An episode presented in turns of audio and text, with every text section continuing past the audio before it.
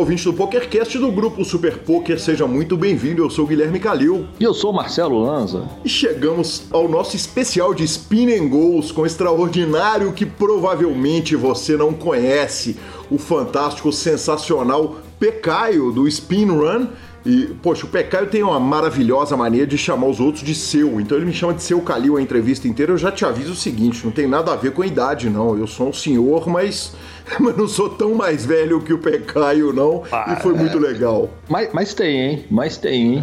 Mas tem, hein? É, lembrando que, entre outros fatos, se você não conhece o Pecaio, o senhor está desatualizado. Porque além de ser seleção mineira é, o Pecai, quando ele corria circuitos e tudo mais, tem enormes resultados, inclusive um HU com a dona Gabriela Belisário no BSOP. Obviamente falamos disso na entrevista, é claro. A gente começa lembrando que para ouvir um podcast você pode usar todos os agregadores, estamos também no Spotify, Deezer, YouTube, Podcast Players. Nos indique, nos dê cinco estrelas. Se por acaso estiver assistindo no YouTube, nos dê o nosso like. E Lanza, você sabe que eu já chutei a questão do, da ouvida acelerada, né, cara? Hoje em dia, 80% dos podcasts que eu ouço, eu ouço na, a 1.5 da velocidade, 1.8 da velocidade, para dar tempo de ouvir tudo. Então eu, eu já brinquei aqui no PokerCast que quem quisesse ouvir acelerado estava errado. Hoje em dia eu falo o seguinte: o importante é ouvir. Você está evoluindo, né? Eu, particularmente, não consigo ouvir nada acelerado porque eu tenho dificuldade de absorver informação. Então, eu preciso de ouvir no tempo do cara. Deixa no tempo do cara que eu faço dele o meu tempo. o programa é trazido por você pelo Fichas.net, troque suas fichas sempre por eles, e pela Five Card Secrets, sua escola de poker. E sim, teremos Black November, vai ser anunciado nos próximos dias. Fique ligado nas redes sociais. Perguntas, participações, sugestões, promoções e comentários. pokercast.gruposuperpoker.com.br Instagram, Twitter, arroba Gui Calil e arroba Lanzamaia. E nosso telefone é 31 975 18 9609. Marcelo Lanza. Sim, só... joguei só o torneio do PokerCast. Fui eliminado na bolha literal. Que nojo. Tá, mas eu queria voltar no que a gente estava falando. É que é para ouvir acelerado tá? Fica a dica, viu?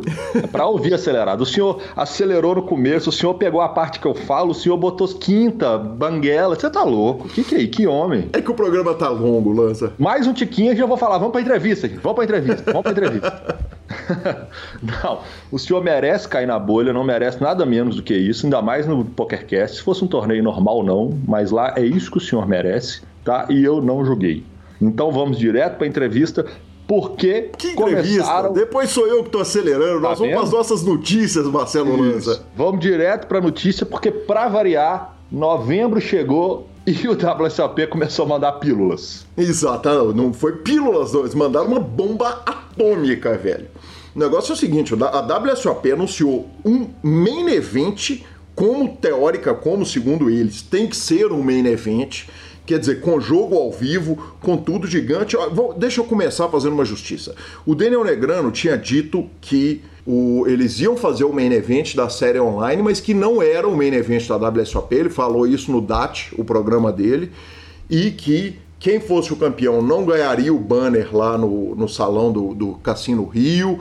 É, quer dizer, em, em, resumo, que ia ser um campeão de um main event, mas que o nome não ia na plaquinha do troféu da Libertadores. Tá bom, bem feita a analogia aí, Marcelo Lanza? Tá bem, bem feita, senhor. Perfeito. Então agora eles anunciaram o seguinte: agora nós vamos fazer um main event para meter o banner, a cara do vencedor lá no Cassino Rio, é, com todos os louros e todos os méritos. Qual é o formato? É, o formato é buy-in de 10 mil dólares, freeze out, uma entrada por pessoa, como é feito todo ano no main event da WSOP, e eles vão fazer o, a WSOP vai fazer dois eventos, um no WSOP.com para atender Nevada e New Jersey, né, os estados que atendem lá no, no, nos Estados Unidos. Vale lembrar que é o seguinte: qualquer americano pode jogar na WSOP.com, basta qualquer jogador, na verdade, basta ele estar em um dos dois estados, ou Nevada ou New Jersey.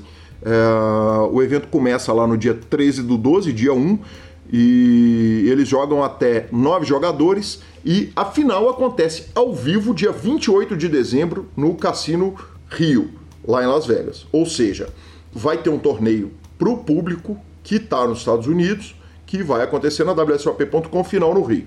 outra etapa vai acontecer na GG Poker para atender o resto do mundo. Dia 1 começando 29 de novembro, uh, dia 2 vai acontecer no dia 7 de dezembro para o torneio com 9, a final em 15 de dezembro no Kings Cassino, lá na República Tcheca. Vocês vão pegar os nove jogadores classificados, vão mandar os caras lá para a República Tcheca. Aí nós vamos ter um campeão do mercado americano, um campeão do mercado mundial. No dia 30 do 12, o campeão do torneio americano e o campeão do torneio resto do mundo sentam lá no Cassino Rio e jogam um heads up valendo o título de campeão mundial, campeão da WSOP, mais um milhãozinho de dólares garantidos pelos sites, pela, pelos Caesars, enfim, pela marca WSOP. E eles se reservaram o direito de dar umas mudadas aí nessa data dessa grande final, devido à Covid e etc e tal, um monte de variáveis que podem acontecer aí no meio desse processo que nós vamos opinar agora.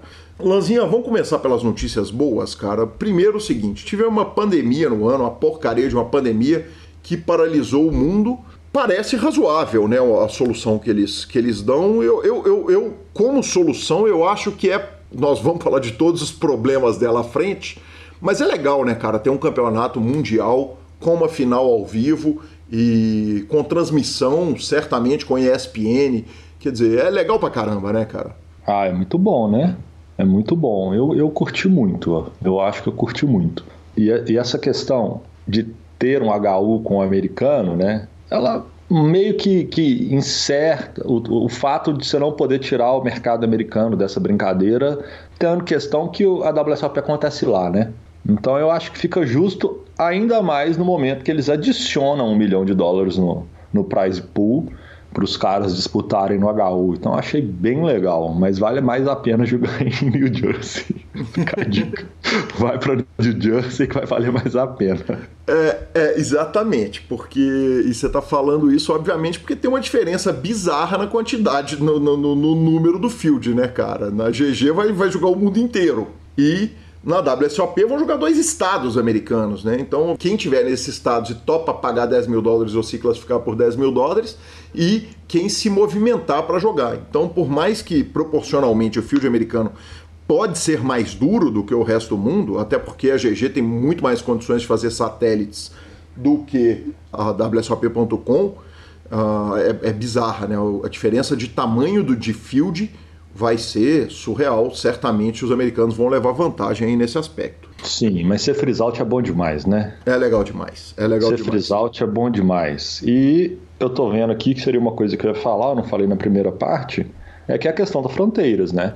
Se propor a fazer o HU nos Estados Unidos é um problema, não sei como está a República Tcheca em relação a isso, eu falo porque eu sei que as fronteiras americanas estão fechadas. Então, se você é brasileiro, se você classificar, você não entra. Isso é fato. Então, de fato, que bom que tem algumas reservas aí para poder mudar e tal, porque infelizmente não entra. Não sei como está na Europa, principalmente na República Tcheca. Pois é, mas eu sei. Eu conversei com Dona Carolina Silva, da Honeymoon Viagens daqui de Belo Horizonte, minha amiga querida e que cuida das minhas viagens, e perguntei para ela, expliquei para ela essa situação inteira, e ela me disse o seguinte: Gui, vai ter problema, cara. Vai ter problema, não tem jeito. Tem fronteira fechada, tá tendo problema, tem país que tá abrindo fronteira, mas, por exemplo, argentino se classificar não sai, se sair não volta, pode. A, a Índia está em processo de abertura, então, enfim, tem diversos problemas no mundo. Ela, como agente de viagens, falou: Gui, olha, eu, eu, eu não sei o que, que eles estão pensando, não, mas, mas realmente é contar um tanto com a sorte e eles vão ter que ter uma equipe de resolução de problemas bizarra aí, porque não vai ser fácil botar esse evento de pé. Tem ainda. Tá. Ah. Mas nós gostamos de jogo, né? Exatamente. E, e, se o problema for ter que ir para a República Tcheca para jogar uma FT de main event, eu acho que é um problema que eu pego. Eu, eu, eu topo correr o risco do problema, fraca. É, e aí tem mais uma questão, já que você falou que você gosta de jogo, tem uma questão que é parte do gamble, que é o seguinte, Lanzinha. Tá nas regras dessa mesa final que se você chegar lá para jogar, antes deles botarem os novos jogadores, o dealer e tal, eles vão fazer exame de Covid em todo mundo. E se você der positivo, você vai ser eliminado e ganhar a premiação do nono colocado. Então ainda tem o gamble, tem o flip da Covid, né, cara? Vamos pro jogo, patrão. É disso que a gente gosta. Nós gostamos de jogo. Nós estamos querendo enganar quem? É, é, é mas, mas, mas, Lanzinha, cara, é, é, é algumas coisas. Até então eles estão falando o seguinte: se pegar Covid, tá eliminado, tá, na, tá cai na nona colocação, recebe o prêmio da nona colocação. Cara, por que não deixar o jogador de sit out? Outra coisa, as coisas estão, os tempos estão muito curtos, está tudo muito apertado. Você vai meter os caras dentro do avião para correr, para viajar, às vezes para viajar 8 horas, 10 horas, 12 horas, a chance da pessoa contrair Covid numa situação dessa é enorme, cara. E, e se chegar lá e tiverem quatro caras com Covid, cinco caras com Covid, quer dizer, é, é, é muito sério, é muito problemático, é muito dinheiro envolvido. Então vamos ver como é que os caras vão se resolver. Eu acho legal pra caramba a ideia, mas tem problema demais. A Dylan Lindy é, colocou no, no Twitter dela que achava que esse era uma, uma sacadinha incrível, a questão de que o nono colocado vai, vai receber uma, o, o prêmio mínimo caso ele tenha Covid, e o Barry Carter uh, arroba Barry Underline Carter, colocou uma foto do Scotty Wynn, e o Scotty Wynn, quando foi campeão do main event da WSOP, a frase antológica que ele falou na, no heads up contra o Kevin McBride foi a seguinte: você me dá call e acabou-se tudo. Quer dizer, you call, it's all over. O Barry Carter colocou uma foto dele e colocou o seguinte: You cough, it's all over. Se você tossir, tá tudo acabado. Cara, é... bom, é, problemas vão acontecer, eles vão ter que ter criatividade para resolver. Eu acho que de fato a, a situação do sit out ela é mais justa, né? Pô, vai que os caras se embolam lá e caem antes do cara que não pôde julgar, está lá presente, né? E não pôde julgar por regras sanitárias. Mas também, se tratando de valores astronômicos, como são e como deverão ser esse torneio, eu acho também que não custa nada falar o seguinte, turminha quem classificar, bate aqui 15 dias, fechadinho ali 15 dias, depois de 15 dias está todo mundo liberado, senta e vai julgar, entendeu? E aí teremos uma mesa sem exceções. Também é uma, uma possibilidade, pô, deixa os caras 15 dias lá no quarto em isolamento, 10 dias que seja, testou todo mundo, tá ok, vão pro pano e boa, sei lá. É, o problema é o seguinte, Lanzinha, já está anunciado o heads up final, tá para 30 de dezembro, pode movimentar, mas tá para 30 de dezembro. Então é o seguinte, cara, já tá apertado o tempo. Você tá falando em, em, em quarentenar os caras 15 dias, esquece, velho. Tá, tá, tá empipinado. É, mas o heads up final nos Estados Unidos, meu amigo, não entra grande parte do mundo. É. Não entra. Lá não entra. Pode ser que na República Tcheca entra. Nos Estados Unidos hoje não entra. Tipo, a América do Sul inteira eu sei que não entra. Ela tá bloqueada. Então a própria Carol me falou isso. Porque eu perguntei. Então eu sei que lá não entra. Perfeito. Seguimos com nossas notícias e depois de uma semana sem cravadas brasileiras no EPT, eu tive que colocar o PokerCast Express sem nem um títulozinho brasileiro. Eis que ele, o homem, a lenda, o fantástico Pedro Padilha vem salvo o mundo, teve troféu, teve forra, teve tudo. Padilhão cravou o 1050 Turbo Progressive Knockout anotou mais 140 mil dólares para a conta dele, um pouquinho menos que isso, deu uma arredondada ali, né? Na verdade foram 138.357 dólares e 89 centavos, numa mesa final que teve o Pedro Guzman na nona colocação, levando mais de 11 mil dólares. E, e, cara, que sensacional, que sensacional. O Padilha merece, foi citado nos dois PokerCast Express, só faltava não forrar, né? E vai ter entrevista dele no próximo. A Mônica está perplexa, né? a Mônica está perplexa porque Cara, que homem. Exatamente. Que, que, sorriso, que homem, que, que malemolência. Pardilhão da massa salvando o mundo. Mais e mais e mais uma vez. O dele já não é one time mais, o dele é three time, four time. Four time, a thousand times, exatamente. Uh, o Rafael Furla Neto foi vice-campeão do High Roller Six Max do Mini APT Online. Eu curti o nick, cara. O nick dele é PYCA das Galáxias. ele, é o tá... famoso pica das galáxias. É, tá voando com Y. Tá voando. Paica. Paica, é, paica. paica. Uh, tá voando, arrumou mais de 57 mil dólares. E o Léo Franco cravou o Progressive Knockout 6 Max no Mini EPT, levou 16 mil dólares com o buy de 11. Ele vai conversar com a gente lá no PokerCast Express by PokerStars. Lanzinha, a nossa segunda notícia, eu tinha colocado um título na pauta que fiz ontem Falei, Lanza, pode malhar, dançar e sorrir. Daniel Negriano está na frente do Dog Poke. O que eu não estava contando é que eles iam julgar essa noite, mudei o título e o Daniel Negrano, nesse caso, equilibrou pelo menos com o Dog Poke e está perdendo por pouco o Marcelo Lanza. No programa passado a gente estava com 624 mãos uh, jogadas, o Doug estava ganhando por 102 mil dólares, arredondando. Aí tivemos mais quatro sessões, 380 mãos, o Doug ganhou 166, depois mais 360, o Daniel 87, depois mais 360, o Daniel ganhou 207 mil dólares nessa terceira sessão desde o último programa, mas ontem à noite eles jogaram 630 mãos, foi uma sessão mais longa, e o Doug Polk ganhou 93 mil dólares. Resultado atual, quase 10% jogado, né? quase 2.400 mãos. Doug está ganhando por 67 mil dólares. Antes dos comentários, Lanza, o Doug Polk postou essa semana, na verdade no dia 14 do 11, o seguinte: a pior parte da sessão não foi perder meu stack diversas vezes de 200k pro Daniel Negrano. Foi ver o Daniel Negrano fazendo menos e menos, cometendo menos e menos erros uh, em todos os potes. Se as coisas continuarem indo nessa direção, eu vou ter que trocar a minha caminhonete por um Honda Civic usado.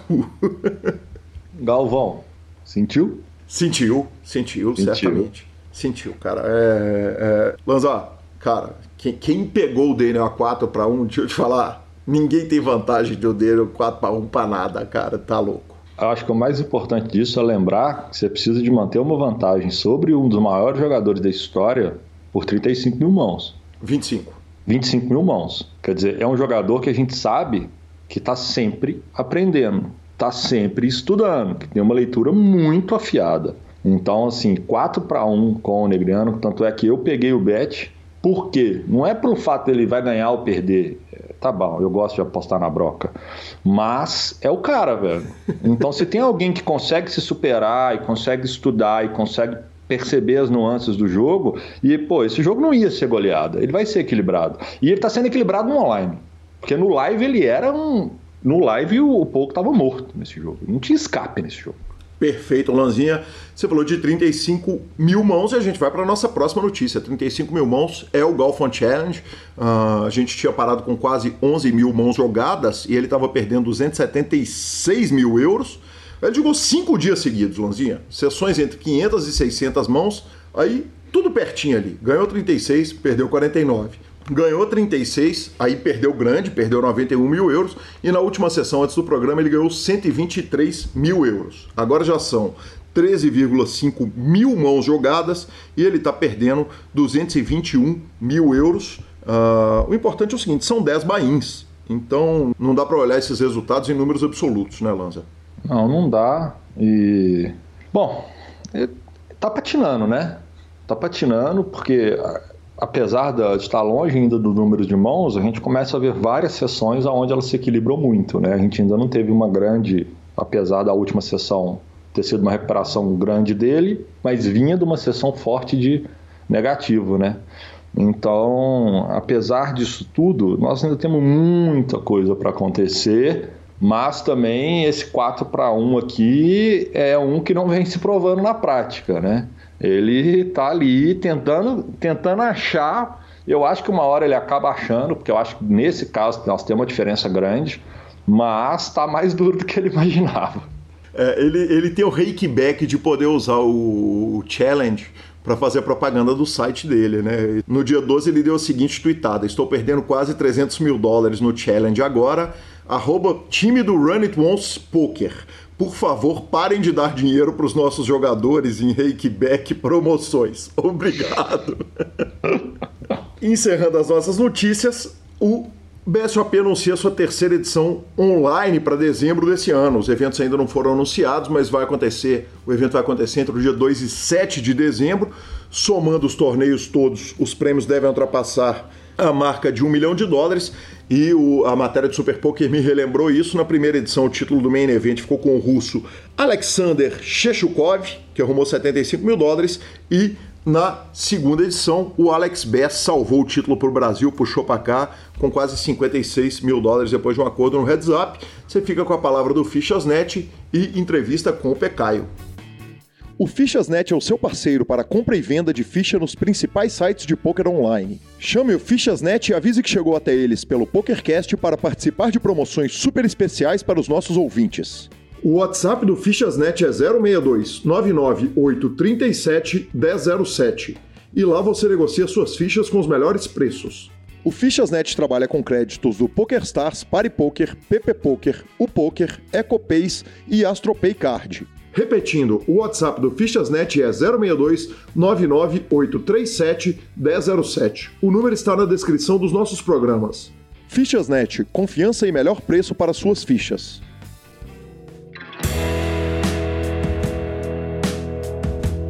E é com grande satisfação que chegamos à nossa entrevista com esse fenômeno, esse monstro do jogo que muitos de vocês, ouvintes do, do PokerCast, do Grupo Super Poker, não conhecem. Muito bem-vindo. Receba aqui o gigante Pedro Caio Cavalcante. Pecaio, muito bem-vindo.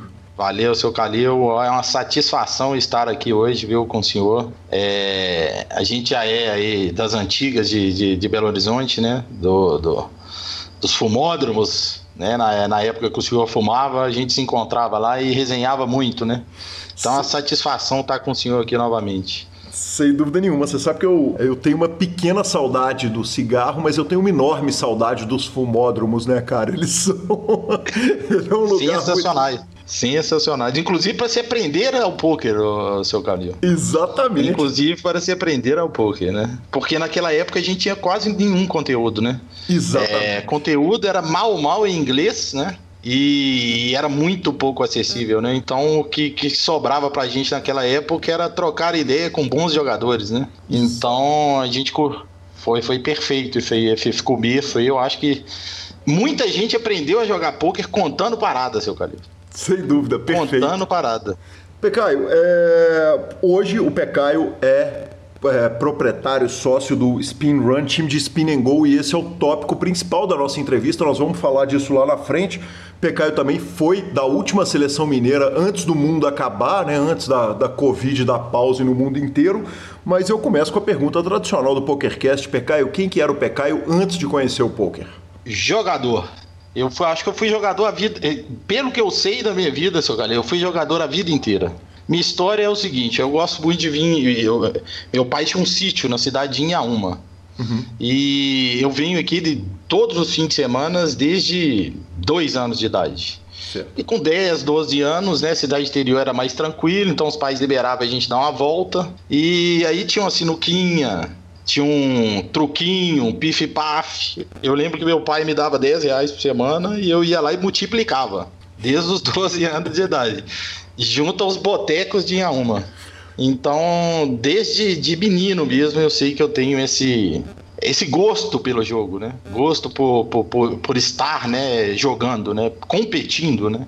Eu acho que é o que mais me, me, me, me atrai. Logo em seguida disso, eu comecei num time profissional de Counter-Strike. Uhum. Quando o Counter-Strike era muito pouco divulgado, né?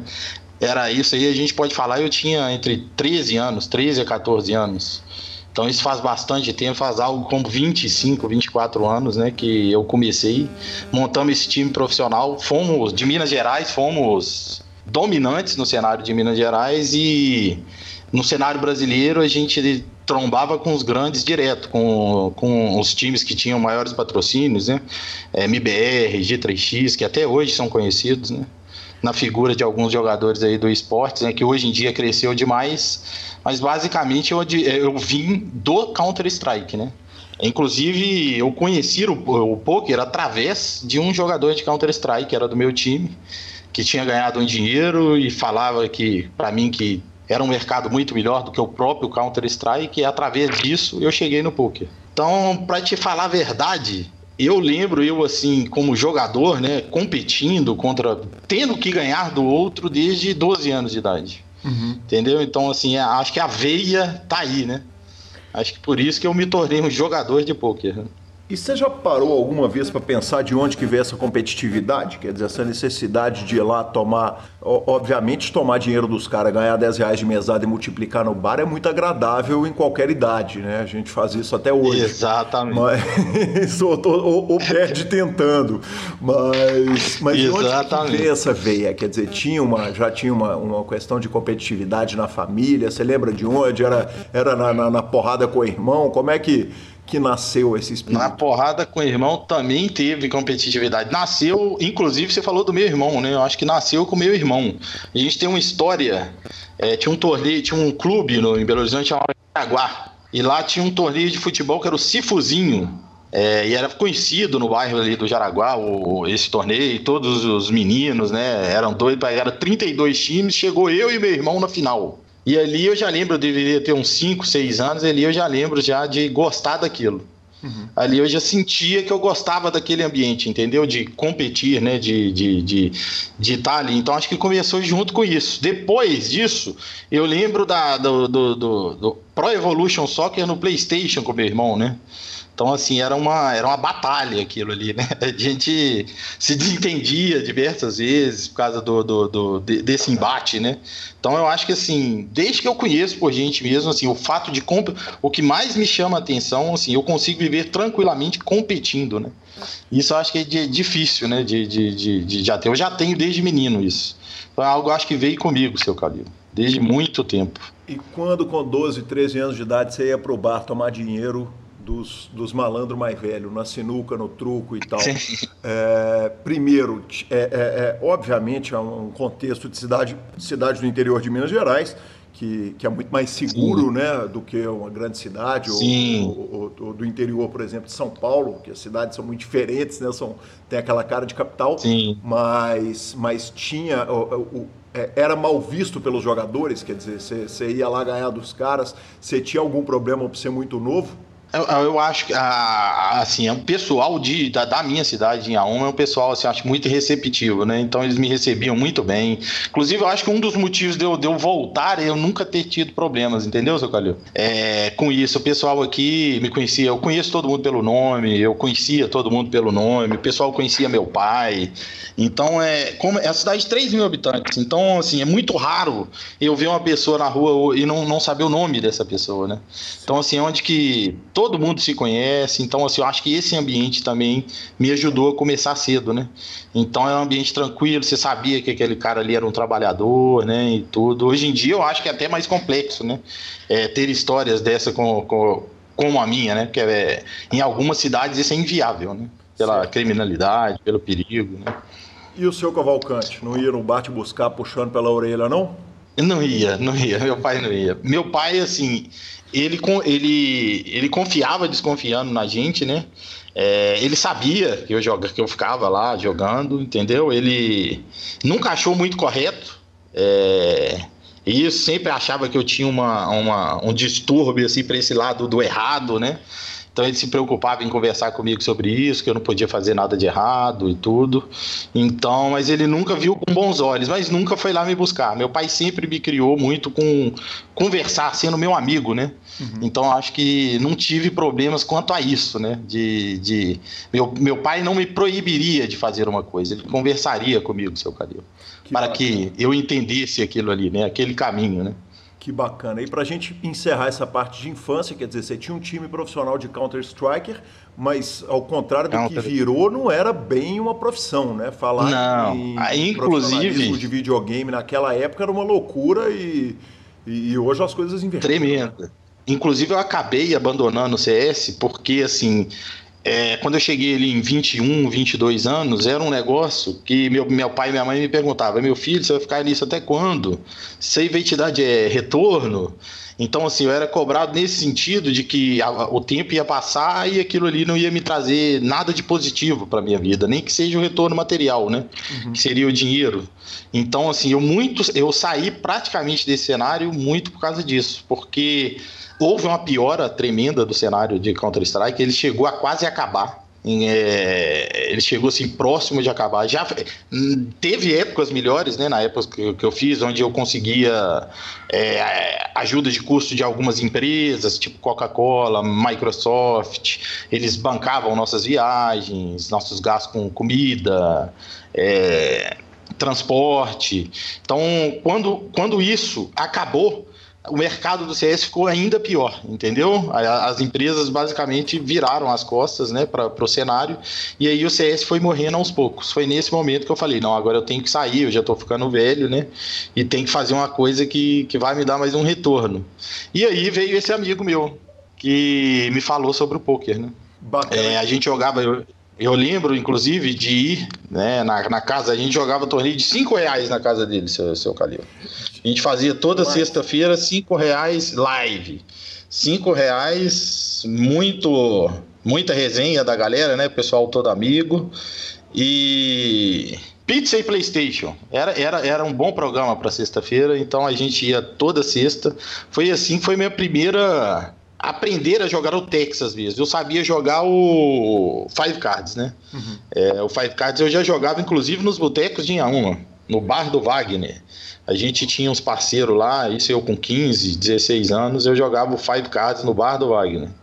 Então, basicamente isso. E no bar do Wagner em Inhaúma, você tinha ideia já que o, o jogo era um jogo de habilidade? Quer dizer, você conseguia, você tinha a malandragem, a compreensão de que o melhor ia ganhar ali, dava para bater, batia o rei que batia os caras? Inclusive, o pessoal virava e me falava assim, algumas pessoas me falavam assim, é, é... Você acredita que isso aí você pode ganhar nisso e não sei o que? Eu falei, pô, se eu não acreditasse, eu não tava, não tava jogando. Eu vou jogar um negócio que, que, que eu vou perder. Eu sentia, Calil, desde muito novo, que os jogadores cometiam erros que eu não cometia. Entendeu? Então, assim, tanto no pife, no truco, no truco isso era visível, né? É, na, na, própria sinuca, entendeu? Então eu sentia que a vantagem estava ali, né? Em você evitar, né? Errar igual os outros erravam. Então ali eu já tinha uma noção, sim, que o jogo era habilidade. Né? Não era só o cara chegar lá e contar com a sorte que. E olha que eu tô falando de jogos onde a sorte, o fator sorte é muito maior do que poker, né? Uhum. Que é pife, truco, mas até nesses jogos eu acredito que se você participa de um jogo onde os jogadores cometem muitos erros, né? E você não comete esses erros cometidos, você vai ter vantagem em qualquer que seja o tipo de jogo, né? Então, é, desde novo eu já tinha essa visão, sim, que era possível ganhar, sim, né? Bacana demais, Pecaio. É, e aí aquela transição natural, quer dizer, sai da casa do amigo, descobre os clubes, falecido querido Fábio Fenati, deu uma notícia há um ou dois programas atrás. É, é, Ratinho, Fabinho, quer dizer, aqueles clubes tradicionais de Belo Horizonte, esse foi o caminho natural? Foi o caminho natural, inclusive só de você falar do Fabinho eu arrepiei, né? Porque que sujeito espetacular, né? É, eu tive o prazer de, de, jogar os primeiros torneios que eu joguei assim, em casa de, de, de poker foi com o Fabinho, tanto no social quanto no Luxemburgo, né? Então eu conheci ele, a, a filha dele, a Joana, então são pessoas espetaculares, né? É, quando eu soube da notícia também fiquei bem, bem chateado, né? Mostra o tanto que a vida da gente é, é curta mesmo, né? A gente tem que aproveitar ela ao máximo porque a qualquer momento né, seu Calil? A gente não sabe aí até quando a gente vai estar tá aí, né, nesse mundo aí. Então, o Fabinho foi um cara marcante para mim, né? Você falou nele, ele, inclusive, é, eu me conhecendo, minha natureza, né? Se eu fosse num clube desse, fosse mal recebido, tivesse alguma coisa que me impedisse, provavelmente eu nem nunca mais voltaria, né? Então, talvez se não fosse o Fabinho, eu não estaria nem aqui falando com o senhor. Caio, é, e a respeito do poker online? Quer dizer, como é que transita da, desse momento os clubes ao vivo para o poker online? Sim, é... então o poker online veio através também desses meninos do, do, do, do Counter-Strike, né? Eu conheci eles, eles já brincavam, né? Uhum. É... Eu lembro dessa mesinha que eu te contei de 5 reais aí, que teve um menino que investiu 100 reais é, ele chamava Dini, eu não sei se você lembra ele de Belo Horizonte. Lembro demais. E com esses 100 reais ele fez 50 mil. É, de uma maneira muito rápida. E eu vi ele jogando comigo e eu pensei assim, pô, se o Deni ganhou, acho que eu também ganho. Entendeu? Eu entendi. E olha que o Deni era aí... de jogo, ele jogava o jogo cara. Exato. Mas nessa época, nessa época o Dene, eu, o Dene jogava torneio de 5 reais com a gente, entendeu? Então, assim, nessa época ninguém jogava caro, né? Era simplesmente curtição, né? A gente curtia mais o rolê do que o. Tinha um poker, tinha um Playstation, tinha pizza e tinha a resenha com a turma, né? Então a gente gostava mais disso do que qualquer outra coisa. Que demais. Foi lá que eu conheci o Dene, já jogando de forma recreativa. Depois ele ficou muito lucrativo, né? Depois é, ele teve um sucesso, inclusive, no, no, no, ao vivo, né? Foi bem sucedido aí, ficou muito tempo de, ganhando nos jogos a stake de Belo Horizonte, né? Então foi através desse pessoal aí. Perfeito. É, é claro que nós vamos chegar no, no Spin and Go e, e, eu quero extrair o máximo que eu puder, né? É, é, é te trazer, tra é, é, dividir o seu conhecimento o máximo possível com o nosso ouvinte, mas algumas coisas a gente não pode deixar de falar. É, uma das cenas que, que me marcou no início da minha vida no poker é o seguinte: você foi vice-campeão do BSOP em 2008 em Belo Horizonte, no torneio que Gabriela foi campeã e que eu fui terceiro colocado. É, e tem uma, uma cena que me marca muito, Pecaio, que eu caí em terceiro, arrumei 11 mil reais, saí de lá feliz e contente, sorridente, explodindo. E eu lembro de você absolutamente carbonizado pela segunda colocação no, no BSOP. Exato. Arrumou uma nota e eu, eu fiquei chocado, porque eu estava flutuando ali com aquele troféuzão gigante da época do BSOP. E eu lembro de te ver assim, queimado de ter perdido o heads up para Gabi. É, e, e, e, olhando em retrospecto é o seguinte, você vê que a Gabi foi campeã é, em 2008 e a gente foi ter uma campeã brasileira é, de novo muito depois disso. Quer dizer, a gente corria o risco de ter levado quase 10 anos para ter a, a, primeira campeã brasileira, primeira campeã de BSOP. É meio Sim. um duelo Sam Farra de uh, Chris Moneymaker ali, né, que, que, que muda uma história.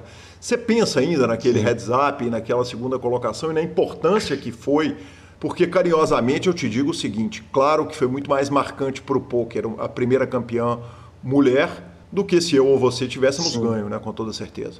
Com toda certeza. E olha só para você ver, eu nessa época eu fiquei queimado, mas aí já era uma cobrança para mim, né? É, eu, eu, joguei duas mãos muito mal nesse HU. Você me perguntou se eu me recordo, eu me recordo bem. Uhum. Se bobear, eu lembro até as mãos se foram. Entendeu? Isso faz muito tempo, hein, Calil? Faz bastante Sim. tempo esse, esse torneio aí. Mas eu joguei mal duas mãos contra a Gabi. Uhum. Entendeu? Então eu, eu, eu sei, é isso que me deixou ali de certo de certa forma transformado. A questão não era nem financeira, eu era muito parceiro da Gabi na época. É, a gente até dividiu a premiação, né? É, é, ela me deu a viagem ainda para o Uruguai, né? Uhum. Que na época se ganhava um pacote para uma viagem ainda, e a gente combinou de eu ir na viagem e tudo. Então a gente dividiu ali, a gente era parceiro demais, né? A questão não era minha monetária, né? A questão foi de eu ter jogado mal. E querendo ou não, a gente, a gente joga pelo primeiro lugar sempre, né, seu Calil? A gente. É, é, o jogador mesmo fica satisfeito quando a gente atinge ali o ápice do negócio, né? Então ali ficar em segunda ainda gera um pouco. Me gerava na época um pouco de frustração, né? Hoje em dia, eu penso igual o senhor. Eu tenho duas filhas, né? Então, assim, a gente vê que a gente vive numa sociedade onde o machismo ainda é, é, evidente, né? E eu queria aí mais mulheres, né? É, se dando bem nos mercados e todos, né? Por ter duas filhas e querer o bem delas. Então eu acho que assim, hoje eu tenho. Hoje eu penso que aquele heads up foi bem perdido, seu Calil. Bem perdido. Muito justo. Por uma boa causa. Muito por uma justo. boa causa. E Pecaio, e você era de uma turma de Belo Horizonte que era uma turma muito firme, né? É, e, e, eu imagino muito. que isso deve ter gerado histórias antológicas. Eu não sei o que, que pode, o que, que não pode ser contado aqui para o mundo inteiro. A, ma a maioria não pode. Ah, a maioria não pode. Mas, mas uma história que me foi lembrada pelo nosso querido presidente Fábio Issa, que inclusive está acompanhando essa entrevista é, durante a gravação, é uma ida sua com o Caio Pimenta e o Lima, porque vocês vão para o BSOP no hotel e passam a morar lá. Dá para dar uma contada nessa e... história ou ela é toda censurada? Dá para contar, dá para contar muito dessa história. A gente foi num torneio no extinto La Torre, no Rio de Janeiro. Uhum. É, Quinta-feira tava jogando a gente um, um, um cashzinho, né? É, às quatro horas da manhã, nove pessoas tiveram a ideia de pegar o carro naquele momento, dois carros, e irem para o Rio de Janeiro. Sóbrios. Isso aí sem. Ser sóbrios, exato. Não, sóbrios. Uhum. Os motoristas sóbrios. Os okay. motoristas sóbrios. e tivemos a bela ideia de ir ao, ao Rio de Janeiro, né? É, para ficar três dias. O torneio de Lator começava na sexta e terminava no domingo. Então, o plano era a gente ir para lá, ficar três dias. É, eu me recordo de ficar 33 dias no Rio de Janeiro. Eu voltei 33 dias depois. O torneio, se eu não me engano, eu ritei um terceiro lugar, um segundo no La Torre. O Caio ganhou no La Torre, ele ganhou uns 80 mil dólares. Uhum. É, acho que o Lima também arrumou um dinheiro. Eu sei que a viagem foi estendida em quase um mês, seu Calil. E eu lembro assim, de momentos divertidíssimos. Pra gente ficar lá 30 dias, né? era, uma, é, era uma coisa legal. Eu lembro que era, a gente ficou ali no Sheraton da Barra, né? E tudo via, via o que o poker trazia pra gente, né? Naquele momento, né? A gente ficou no Sheraton na Barra, o nosso programa era ir pro Porcão 4 horas da tarde, ligar o Wi-Fi do Porcão no notebook e começar a grindar de lá. Então de lá a gente saía, acho que era uma hora da manhã que fechava o porcão, a gente já saía para finalizar a reta no Sheraton. Então o nosso programa lá era, era basicamente isso. É lógico que tinha, tinha uns dias de descanso da gente, né? Que a gente saía para curtir a vida, né?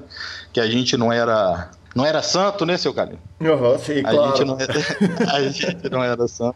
Mas basicamente essa história aí me marca, né? É, a gente foi, fui para ficar três dias e voltei 30 dias depois, né? Pra jogar um, tom, um fim de semana de torneio de poker e voltamos 30 dias depois. Não, Curtimos o Rio Morando no hotel 5 estrelas, né? É importante. Não, nós. Não, e nós, é, dentro do Rio de Janeiro chegou um tempo lá que a gente enjoou, né, de ficar no Rio. Falei, vamos para Cabo Frio? Vamos. Aí fomos para Cabo Frio também. Entendeu? Então, dentro dessa viagem, ainda foi parar em Cabo Frio. Ficamos uma semana em Cabo Frio. O negócio foi um, um, um rolê bem diferente.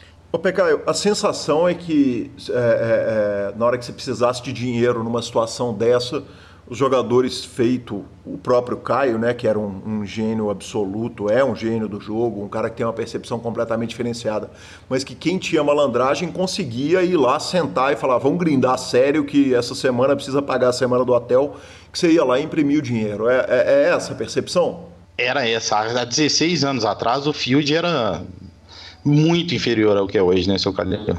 Então, assim, hoje a gente tem um poker, eu, eu vejo assim, um poker profissionalizado, né? Antigamente era um pro, poker recreativo. A grande maioria dos jogadores não sabiam jogar poker. A verdade daquela época era essa né? A grande maioria, inclusive, acho que hoje você pode ter um field aí de 80% de jogador profissional e 20% de recreativo.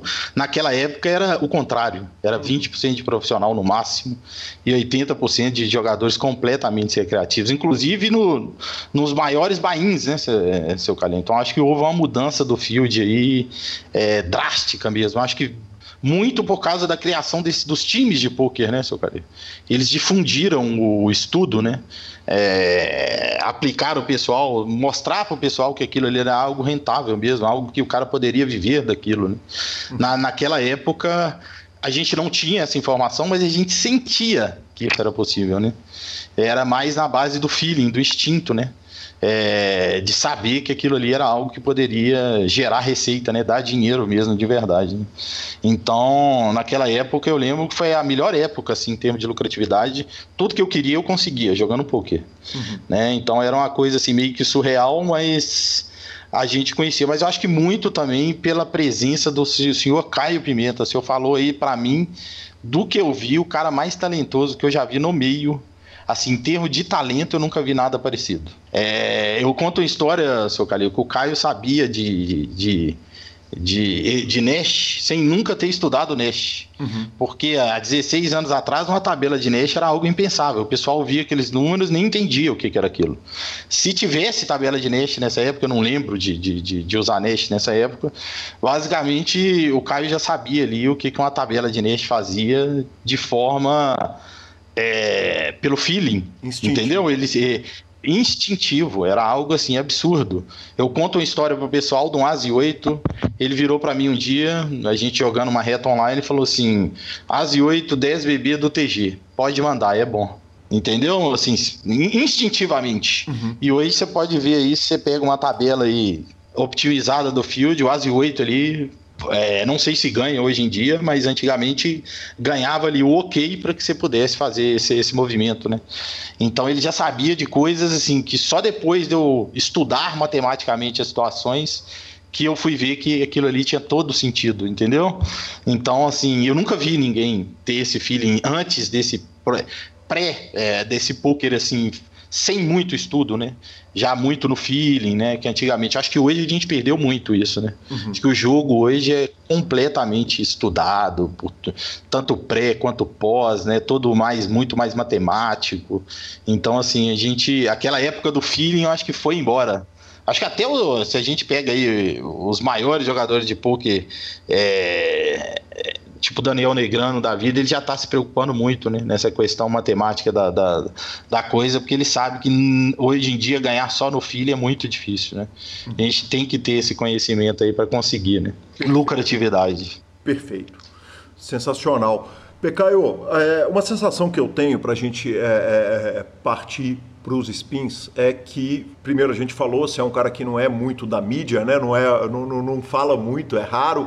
A grande matéria que tem a respeito da sua carreira foi do Sunday Million, que você cravou, que foi, salvo engano, Sim. em 2015, correto? 2015, 2015. Exatamente. Mas é, a sensação que eu tenho é, é que você soube procurar onde que estava o edge do poker, quer dizer que você foi migrando nos seus jogos até chegar no spin and go. Eu tô maluco pela pouca relação que a gente não. tem, porque você não é um cara muito do ao vivo, né? É, é, vai pouco, mas que a, a, sensação que eu tinha é que na época que eu, que eu tinha alguma notícia sua, você estava procurando onde que estava o Ed e foi migrando é, é, de modalidade em modalidade até chegar no spin and go. É isso? É exatamente isso. Eu comecei no. Olha só pra você ver, eu comecei no Cash Game 9 Max. Uhum. Depois eu fui pro Cash Game 6 Max. É, eu lembro de jogar City Go e, e Hyper Turbo Six Max também, eu lembro de jogar muito. Eu joguei no PS o extinto, acho que hoje nem existe mais, o 18 players. Uhum. Joguei City Go 45 players, joguei City Go 180 players. Então, assim, eu sempre procurei o que me dava mais retorno, Calil. Uhum. Entendeu? De, de informação, de, de o que me, dá, me daria mais, que eu dedicaria meu tempo e esse tempo meu ia ser melhor, melhor é, aproveitado naquele formato, né? Inclusive, minha mudança do spin tem a ver com isso também, né? Da informação que eu tive na época. É, mas basicamente, desde. Eu acho que eu cheguei a jogar quase todas as modalidades. Dentro do holding, tudo que era se possível jogar, eu acho que eu, que eu, que eu joguei. É, assim, para medir a lucratividade daquilo. Uhum. E eu acabava ficando no que me, me, me trazia mais retorno. É, então, a, até hoje eu sou assim, para te falar a verdade. Se eu sinto que algum mercado aí, algum jogo novo dentro do holding é, tá bombando ou tá negócio, eu vou ali ver o que, que tá acontecendo ali, porque eu sinto também que eu pego um momento mais fácil do jogo, seu Calino. É, como é que eu posso te explicar esse momento mais fácil? Esse momento mais fácil é aquele momento onde ninguém ainda estudou aquele jogo a fundo. Uhum. Entendeu? Então eu acho que nesse tipo de formato a gente sempre acha maior lucratividade. É onde ainda o pessoal não domina aquele formato, né? Então eu vejo com muito bons olhos isso aí para em termos da, da lucratividade ser alta, né? Perfeito, e a gente agradece muito você não ir mexer no nosso pot limit Omarra de cinco cartas. Eu e o Thiago Paulo, que é patrocinador do programa, que você segure no hold. Perfeito. Perfeito. Os mixed nada, uh, Pecaio. No, no... Eu tentei, eu tentei. O Pot Limit Omaha eu cheguei a cogitar a possibilidade de dedicar. Eu fiquei 15, 14 dias talvez é, jogando, mas ali eu vi uma coisa, eu senti que na época que eu comecei a jogar o Pot Meet Almarra foi uma época errada, onde a galera tinha muita mais, mais informação, já não era um jogo tão novo para o pessoal. Então, assim, ali eu senti que eu teria que estudar muito para conseguir ali ter a lucratividade que eu tinha em outro formato, né? Então aí em 15 dias eu falei, é, não, realmente o tempo que eu vou perder aqui para aprender a jogar isso bem, é, não vale a pena, eu acho que não iria valer a pena, né? Então eu acabei ficando no formato. Mas eu, eu, eu até tentei, seu Calil, não foi por falta de tentativas, não. Inclusive eu acho um belo cenário hoje em dia, né? E, e esse, esse jogo do aplicativo eu acho um belo cenário hoje em dia. Bacana demais. É, e aí o seguinte, você está jogando spinning goals nos níveis mais altos, é, são mais de 400 mil dólares de profit, correto? Uh, no, correto. Nos, nos spinning goals e resolve montar um time com a mais alta malandragem das Minas Gerais, nosso presidente Fábio Issa, junto com o Pompeu e o Matheus Tomé. É... E vamos começar a falar do, do Spin and Go. A primeira pergunta que eu fiz para o Issa, eu que tenho experiência microscópica de, de Spin and Goals, eu cheguei a julgar aqueles hiperturbos de 500 fichas quando eles surgiram no Full Tilt, e o formato de se jogar aquilo na época era o Win or Fold, e na preparação para a pauta eu perguntei para o nosso presidente se o, o jogo jogava no all-in ou fold instintivamente. Eu até tinha uma impressão que ali o começo dificilmente seria, porque é muita ficha, mas ele me disse não de jeito nenhum. Eu queria que você falasse um pouco a respeito disso, quer dizer, da, das fases do jogo, né? Sim, sim. É, o Spin hoje em dia, ele foi. A primeira coisa que eu tenho que começar a falar é que ele foi dividido. Né? Ele foi dividido numa estrutura ao Fold, como essa que você está falando, né? Isso faz desde novembro do ano passado, que são os ultras, né?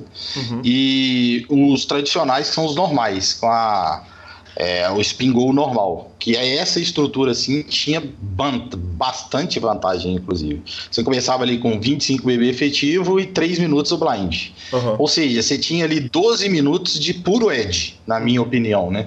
É, a partir do 12 minuto ali, já começava a ficar aquele push or fold mesmo e não, não tinha mais alternativas né? uhum. de, de, de, de, de, se jogar. É um jogo de, de, de ROI curto, pelo fato do recreativo ele ter pouca vantagem, é, é ele ter mais vantagem no jogo.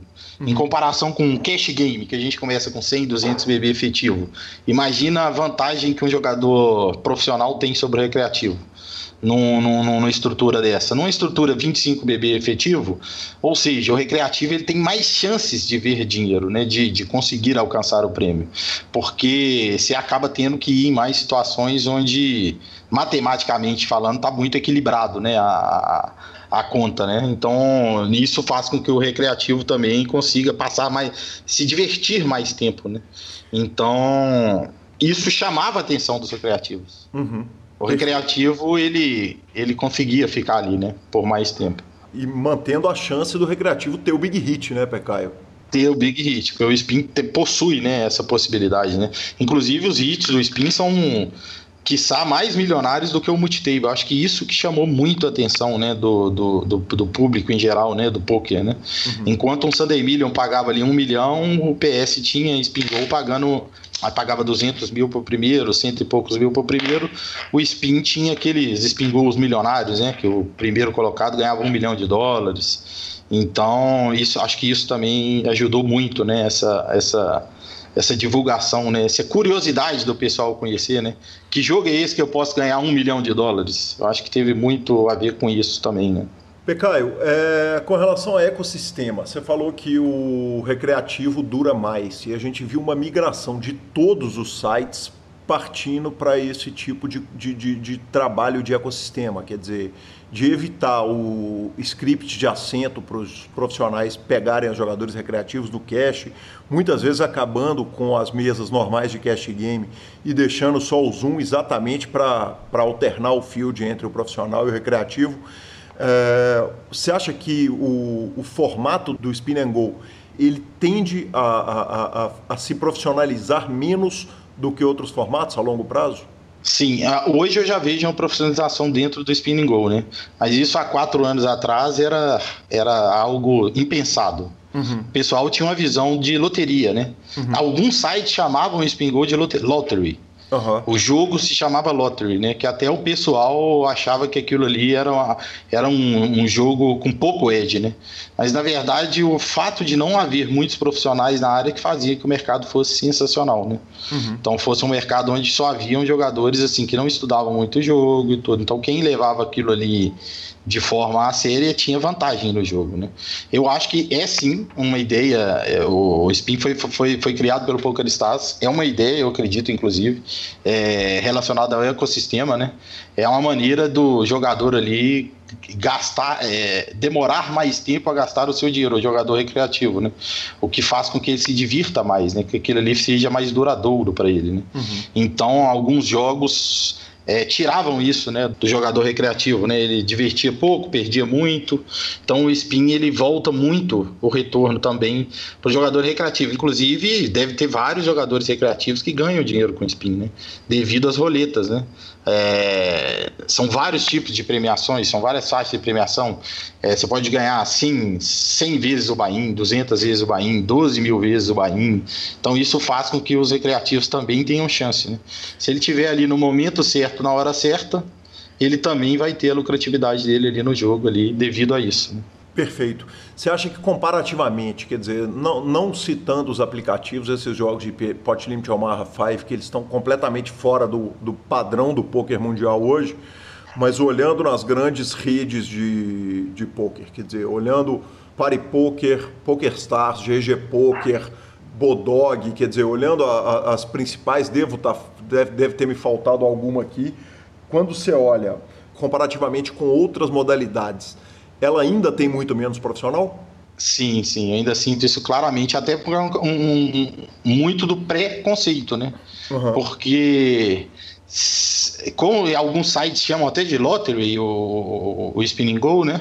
Então assim, vários jogadores têm um preconceito. Eu tinha preconceito. Quando eu olhava aquilo, eu pensava, isso foi uma maneira que o PS arrumou de de, de fazer de tirar o dinheiro do, dos recreativos, né? Eu pensava dessa forma, que era uma loteria, era um game dos profissionais, era um, um gamble danado e tudo. Aí eu tive acesso a um material que era um fluxo. É, existia antigamente um site chamado Spinalizer, ele media o fluxo né, do, do, do número de recreativos profissionais né, que, que, que, que tinha, e o maior fluxo de todos em, em, todos os formatos de poker que eu já vi, era no spin, na época. Era algo assim, assustadoramente 85% de recreativo contra 15% de profissional, que jogavam o jogo regularmente, né? Então aquilo ali me, me deu um clique. É, naquele momento eu senti, pô, esse negócio aqui deve ser um negócio bom se a gente estudar e levar a sério. E ali eu tive esse, esse, esse clique, né? Eu pensei, pô, aproveitar esse mercado agora parece ser interessante. É, esse Spinalizer, só para explicar bem, ele era um Shark Scope do Spin. Uhum. E aí ele classificava o cara que era regular e profissional de, é, de acordo com o número de jogos que o cara fazia. Então, se ele fizesse muitos jogos, ele, ele, ele classificava o cara como regular. Se o cara fizesse ali medianamente ou poucos jogos, ele classificava como recreativo. Né? Na época, essa classificação deles era o field era 85% de recreativo e 15% de profissional. Num field como esse, né, eu sentia assim que a vantagem existia claramente. Uhum. Hoje eu sinto também que o spin já está muito bem divulgado. Não no Brasil, mas em, em, no modo mundo. Né? No Brasil, para te falar a verdade, eu vi, eu ouvi falar de alguns times de spin esse ano. Porque antigamente, ano passado mesmo, eu não tinha relatos de nenhum time de spin brasileiro, alguma coisa do gênero. Né? Basicamente, os maiores times de spin hoje em dia estão no, ali no leste europeu, né? É, com, com aquele fechamento de mercado o que, que aconteceu com o MTT? As premiações ficaram muito curtas, né?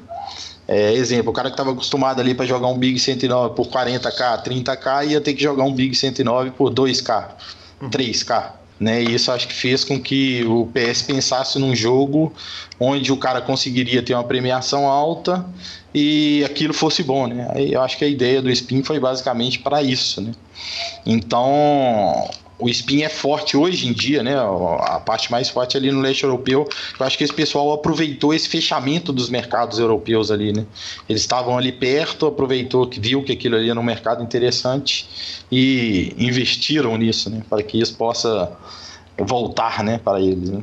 Perfeito. Qual é o site que você mais joga hoje? Quer dizer, a maior parte do seu volume é aplicado em qual site? PokerStars. Tá é, você está jogando o, os, os, níveis mais altos no PokerStars. Você joga o, especificamente o buy mais alto que o PokerStars oferece? Não, eu, até porque o buy, os buy, o buy mais alto do PokerStars hoje em dia é 500 dólares. Uhum. Quando se lança alguma série, PokerStars adiciona um mil dólares. Uhum. Quando tá tendo alguma promoção, alguma coisa do gênero. Eu cheguei a jogar. Hoje eu jogo 100 dólares, mas cheguei a jogar os 100 e os 250 dólares é, é, lá durante muito tempo, né? Eu acho que eu tenho mais de 120 mil spins jogados no PS, algo próximo disso. Uhum. É, então eu joguei bastante. Né? O meu foco, meu, meu, meu foco sempre foi PokerStars, apesar de já ter conhecido quase todos os outros aplicativos dentro do Spin. Porque é como eu te disse, eu sempre fui, eu sempre me preocupei muito em medir a lucratividade do formato. Uhum. Então, para eu saber o que, que era mais rentável, eu tinha que jogar os outros que possuíam spin para chegar na conclusão, o que, que dá mais, o que, que vai me render mais. Eu ficar no PS ou eu ir para um lugar onde tem um rakeback maior, que isso possa vir a me dar mais lucratividade ainda. Então, assim, eu testei basicamente quase todos os softwares né, é, que tinham Spin né, disponíveis. Uhum. E, e, efetivamente Mas você joga, acabei... você joga na GG, joga no PariPoker, joga nos, nos aplicativos onde, onde oferece você joga, correto? Jogo, onde oferece eu jogo. O aplicativo hoje em dia tem um problema, né? Ainda, mas eu acho que isso aí vai ser solucionado. Que o máximo que tem do Spin é de 100 reais, né? Uhum. Então, eu acho que isso aí, em breve, quando a, a, coisa começar a ser divulgada aqui, eu acho que se os, os próprios aplicativos vão ver, né, que tem um mercado bom ali para fazer um high stakes também, né? Nesse, nesse formato, hoje em dia, o, que, o mais caro que a gente consegue achar nos aplicativos são 100 reais. É, se comparado com o PS, o mais caro é 500 dólares, né? Então é algo assim. É um, uma galáxia de distância, né? Exatamente, exatamente.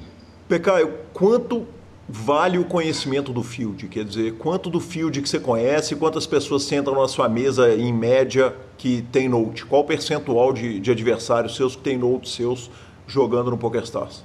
É, né, é, você falou uma coisa que eu, que eu acredito no poker, né? Eu acho que jogar de forma explotativa, explorar o seu adversário, adivinha, é assim, a, a coisa principal é você saber como o seu adversário é, reage, né?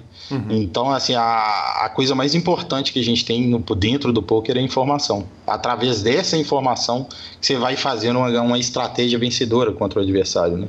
Então, eu, assim, em termos de, de informação, todas que eu posso ter do meu adversário, eu tenho. É, eu acho o Note, você falou do Note, eu acho o Note a melhor ferramenta possível para um jogador de poker. Né? Eu não, não vi track, nenhuma ferramenta ainda melhor do que Node. Uhum. Eu acho que ela é essencial para que a gente possa ali traçar a estratégia contra o adversário que a gente está jogando, né? Acho que o Spin tem muito a ver com isso, inclusive, porque você acaba não jogando só um jogo de spin com o adversário, você acaba jogando vários, né? Se o adversário está jogando no mesmo momento que o senhor, mesmo buy dificilmente você não joga com ele 5, 6, 10 vezes. Então, essa informação é muito importante. Eu costumo brincar com os meninos do time que quando eu chego numa mesa do live aí eu vejo as pessoas ali, né? É, e eu conheço um por um, fica muito mais fácil, né, pra gente é, traçar nossa estratégia contra cada tipo de jogador daquela mesa, né? Então, o Te Ajuda que traz esse um pouco do live. Né? No live você senta numa mesa, tem o Kalil, tem o Issa, tem. Você já sabe mais ou menos como que o Kalil joga, como que o Issa joga. E aí eu basicamente faço minha estratégia contra aquele tipo de jogador. Né? Eu acho que isso é muito importante, sim, e essencial, inclusive. Eu acho nos dias de, de hoje para ser lucrativo, seu Kalil. Porque eu não acho hoje que hoje em dia seja fácil, né? Ser lucrativo dentro do, do, do, do poker, né? Perfeito. Quando você senta no, no, no, no, no and Go, no PokerStars, você abre ali as suas telas para jogar. Quer dizer, 50% dos jogadores são recorrentes, 80%. Quer dizer, qual que é o nível de recorrência que você tem de jogador que senta e já tem note? E, e quantos por cento dos jogadores são completos novatos que você nunca viu jogar com você? Sim, é, não, pode pôr 70% eu conheço. Uhum. Até os jogadores recreativos do, do, do Bahia eu conheço. Uhum. Porque eles acabam sendo frequentes, né? É o cara que gosta da modalidade, ele vai jogar aquela modalidade várias vezes. Né? Então, assim, mais de 70% das pessoas que jogam contra mim hoje em dia nesse Bahia 100, 250 dólares, eu tenho alguma marcação deles ali, né? Eu tenho alguma informação que possa vir a me ajudar, né? E 30% são jogadores ali que estão ali. É, de forma eh, nova, né? Uhum. Eles estão provavelmente conhecendo o formato, conhecendo o próprio PokerStars, né? É, basicamente isso. Perfeito. Você falou é, que o Note é a melhor ferramenta e você falou ali a respeito de HUD. No, na GG, por exemplo, você não tem HUD, você não tem como acessar. Uh, Party Sim. Poker também não, correto? Party Poker baniu o uso. Também não. Mas, baniu o uso. Mas o PokerStar sim. É, o, o HUD é absolutamente essencial, correto? Ou não? É, então, eu, eu deveria falar que sim, até porque eu acredito muito que é uma ferramenta, né? Que, uhum. que, que, ajuda demais, né? É, eu, eu, no PokerStars, como é liberado, eu a uso, mas eu não vejo assim, eu não sinto dificuldade, eu não me apego a ela. É porque eu acredito num HUD onde você tem a amostragem dos seus adversários. Né? Um HUD onde você tem ali 100 mãos do vilão, 200 mãos, mil mãos que sejam, eu não acredito ser uma informação tão confiável assim. Então, ou seja, para você confiar naquela informação, eu acho que a amostragem precisa ser enorme. Então, eu acho que eu uso em 5% dos casos dos jogadores que eu tenho amostragem suficiente, que eu considero né, ter amostragem suficiente, 5 a 10% dos casos, porque eu acho que muitas vezes o cara pode achar ali que pode ajudar, mas pode atrapalhar. Né? Algumas informações do HUD possam servir a olhadas com amostragem menor, né? mas a grande maioria ali, eu acho que sem amostragem ela pode não ser o que o jogador ali parece. Né? Então, assim, eu tento não me apegar tanto ao HUD, né? Uhum. Eu tento me apegar a outras coisas, ao momento da, da mesa, né? ao momento do jogador na mesa. Então, eu acho que tem coisas mais importantes do que o próprio HUD em si. Quantas mãos você gasta para identificar que o recreativo é um completo recreativo novo no formato? Quer dizer, na hora que o cara dá o raise de 3x já é insta note? Eu, eu acho que assim, três mãos, provavelmente. três, três, é, o size é tudo, seu Calil. Você falou é uma das coisas que eu acho que mais gera informação para um jogador que joga no online, né? O size que o vilão usa, né? Então, ou seja, ali pelo size, você falou um size que, na minha opinião, quase nenhum jogador profissional usa, o 3x, né, no, no spin. Então é muito raro você ver um jogador profissional de spin fazendo esse size de 3x aí. Vejo raríssimas vezes, em algumas situações específicas. Então, se o cara já mete 3x ali, você já sabe que do spin ele não tá manjando muito. no, 25, no 25 BB efetivo, uh, o primeiro raise que você dá uh, uh, na mão é de 2x? É, a maioria dos reis são mini reis. É, alguns jogadores gostam de usar 2.1, 2.2, né? Mas a grande maioria dos jogadores profissionais jogam de mini race. O Spin é um jogo meio me mecanizado, né? Uhum. Ou seja, o jogador profissional ele tem aquilo ali como padrão, né? Então acaba fazendo tudo como padrão. Até porque você falou uma situação pô, é, é importante, olha só, você falou uma situação do 3x. Imagina se eu jogo muito contra um jogador. Toda vez que eu tenho as as e rei, as e rei, as dama, eu faço só 3x.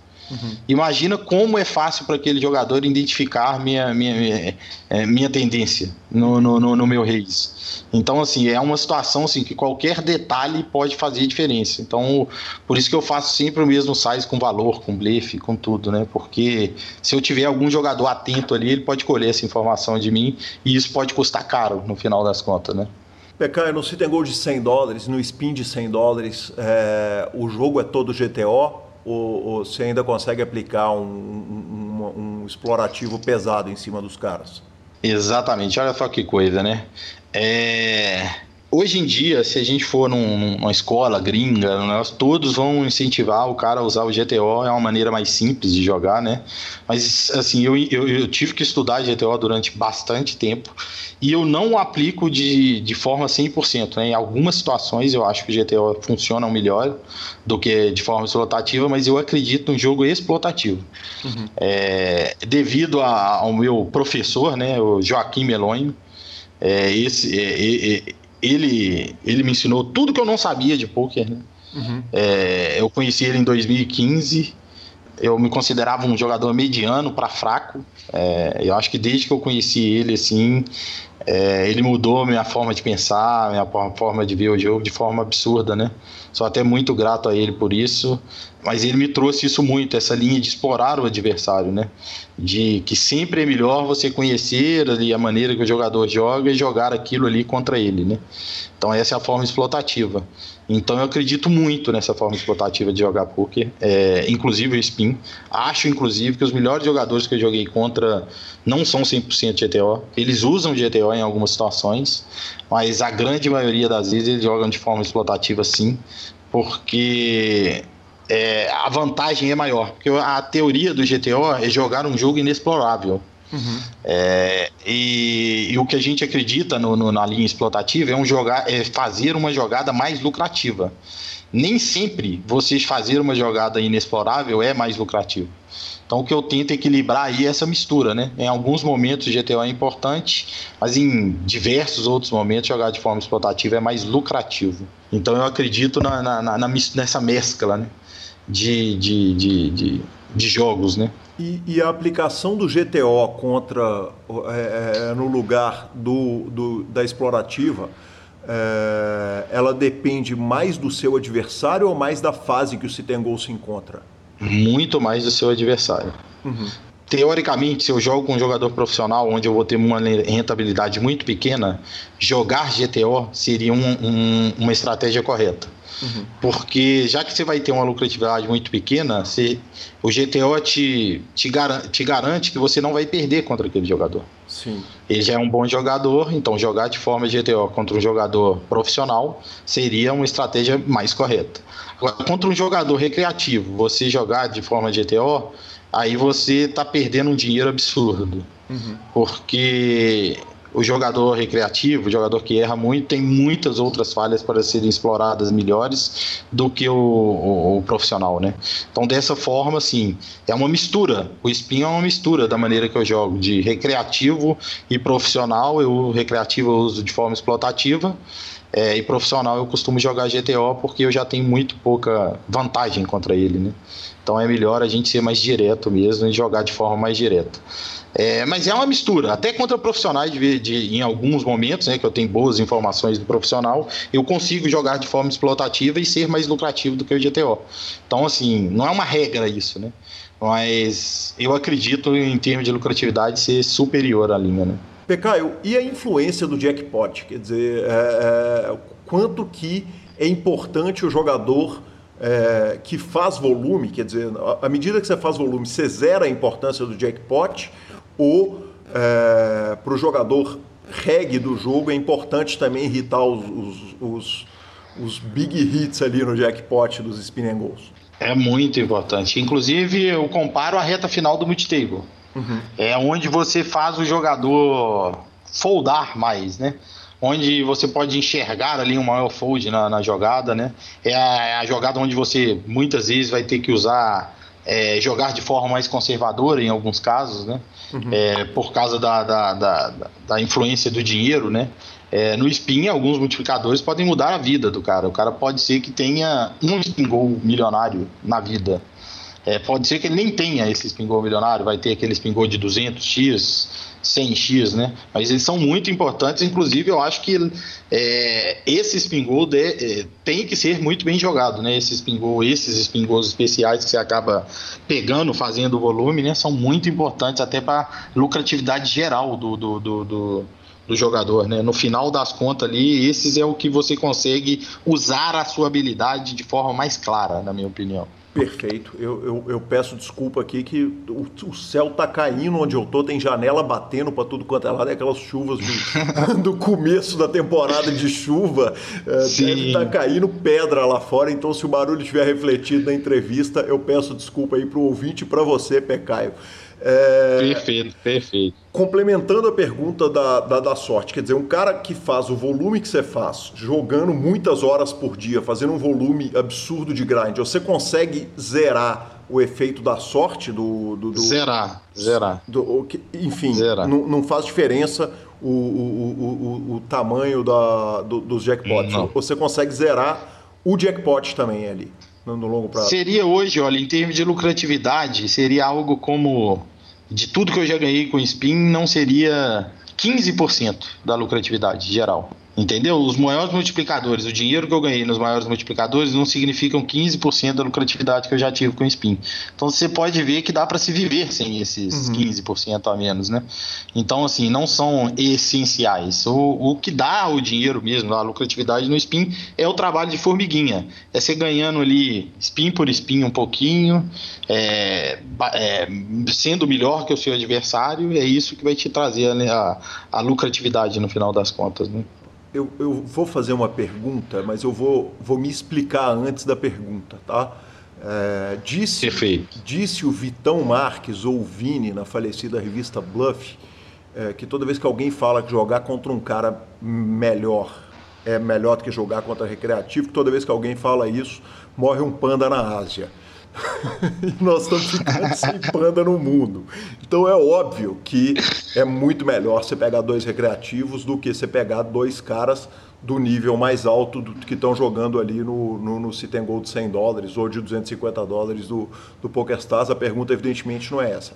A minha pergunta é a seguinte: quando você está jogando a jogada explorativa, você é um alfaiate. Você está trabalhando ali, você está fazendo a jogada para caber contra aquele adversário.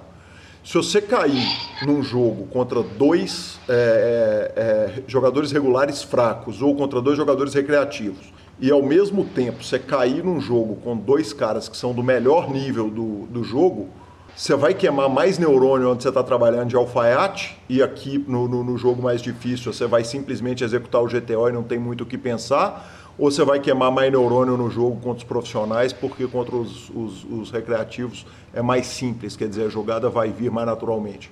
É, te, teoricamente sim, né? Eu deveria, se eu jogar 100% de ETO contra um cara bom, seria mais fácil. Só que eu acho assim, uma oportunidade muito boa de se aprender do jogo a jogar contra os jogadores muito bons, né? Então, assim, eu, eu acho, inclusive, que eu aprendi a jogar mesmo de verdade porque vendo um cara muito bom jogando. Uhum. Então é uma experiência muito bacana, né? Você pegar aquele cara ali te desafia, né? Você vê ali o que que o cara tá fazendo ali, você entende o porquê que ele está fazendo aquilo, né? Então assim, eu acho que eu costumo gastar mais neurônio jogando contra cara bom, porque além de jogar contra ele, ter, ter vantagem contra ele, eu ainda observo muito essas questões, né, de como ele está agindo, por que, que ele está agindo, tem para daquilo ali tirar uma coisa que possa vir a me, me ajudar, né, na, na, numa lucratividade futura, numa estratégia futura, em algo futuro. Bacana demais. Pecaio, e com relação ao desenvolvimento de ranges, quer dizer, é, praticamente como você disse, é um jogo que muita coisa ali está tabelada, muita coisa é, é, é, completamente automática. Você que é um cara que veio do Sit Goals de 9, de, de 18, de 45 pessoas, é, tem muita coisa que você joga por tabela, mas evidentemente essas tabelas elas são desenvolvidas é, fora do jogo, né? na hora que você está sentado estudando. Conta pra gente um pouquinho de HandNote, PioSolver, desenvolvimento de mão, estudo fora da mesa? Sim, perfeito. Hoje em dia você falou uma ferramenta aí que é a, é a febre, né? O HandNote, né? O que, que ela faz? Ela traz a tendência do field. Você pega ali uma amostragem de um field de MTT, Cash Game, Spin Goal, e ela te traz ali a tendência que esse field traz. Né? Através dessa tendência, você usando outros programas, ou PioSolver, ou Resource, você consegue fazer assim uma estratégia pré-flop muito bem elaborada. Né? É, eu falo com a galera que assim, pré-flop é até fácil, o problema é pós. Uhum. Entendeu? Então essas ferramentas facilitam muito nossa vida de jogar aquele range lucrativo, né? É, do pré-flop, ou seja, as mãos que se consigam ter lucratividade no, no, no, no, no longo prazo. Né? Mas o que define mesmo, na minha opinião, é o pós-flop. Né? É, eu, eu, um exemplo que eu te dou, eu acho que tem muita gente aí que joga um Asi 8 e perde dinheiro jogando um Asi 8, né? Uhum. Então, a tabela é importante sim, mas assim, é um, é, é um emaranhado de coisas. Né? Esse estudo aí via Rent Note, isso é muito importante para você ter um range equilibrado, mas não é o que te faz ser ganhador. Né? O que te faz ser ganhador mesmo é aquela experiência, estudo do, do jogo de forma geral, né? É, para você conseguir ali essa lucratividade. Mas a gente usa bastante, inclusive, né? Esse estudo de, de, de, de pré-flop a gente acha essencial para que o cara possa ter ali um range equilibrado, né? Eu acho que é muito muita gente que não ganha dinheiro jogando poker, eu acho que devido a isso, né? ele joga as mãos erradas, né? Uhum. É, não escolhem bem suas mãos para jogar, né? E isso faz com que muita gente aí acaba é, não conseguindo, né? É, ganhar dinheiro com o jogo. Perfeito. Becaio, qual que é o ROI de um jogador de spin and go, é, do, dos, dos, caras bons em cada um dos níveis? Quer dizer, eu imagino que o ROI deve ir diminuindo à medida que você vai aumentando o... o vai diminuindo. Qual que é o ROI que, que, que, o jogador de micro stakes vai ter, mid stakes e uh, chegando no, no, no de 100? Então, no High Stakes eu acho que o maior ROI que eu já vi foi um gráfico de um cara com 4,5% de ROI no jogo. Uhum. Só que o que, que acontece também no, no, no, no, no High Stakes? Ele ainda consegue ali uma lucratividade no rakeback, né? Sim. Agora, em, de maneira geral, acho que entre 4 e 5 assim, é os maiores que eu já vi em High Stakes. Né? Em Medium Stakes, é, pode chegar a 10 entre 3 a 8, 4 a 8 e em low stakes aí pode ir ali de 10 a 15 tranquilamente. Então depende muito de como o jogador, é, quais jogadores estão com vocês, com você ali, né? É, para você saber ali qual é a lucratividade máxima do formato, né? Então depende muito do field. Quanto mais profissionais, quanto mais duro for o field, menor a lucratividade no longo prazo. Isso é fato.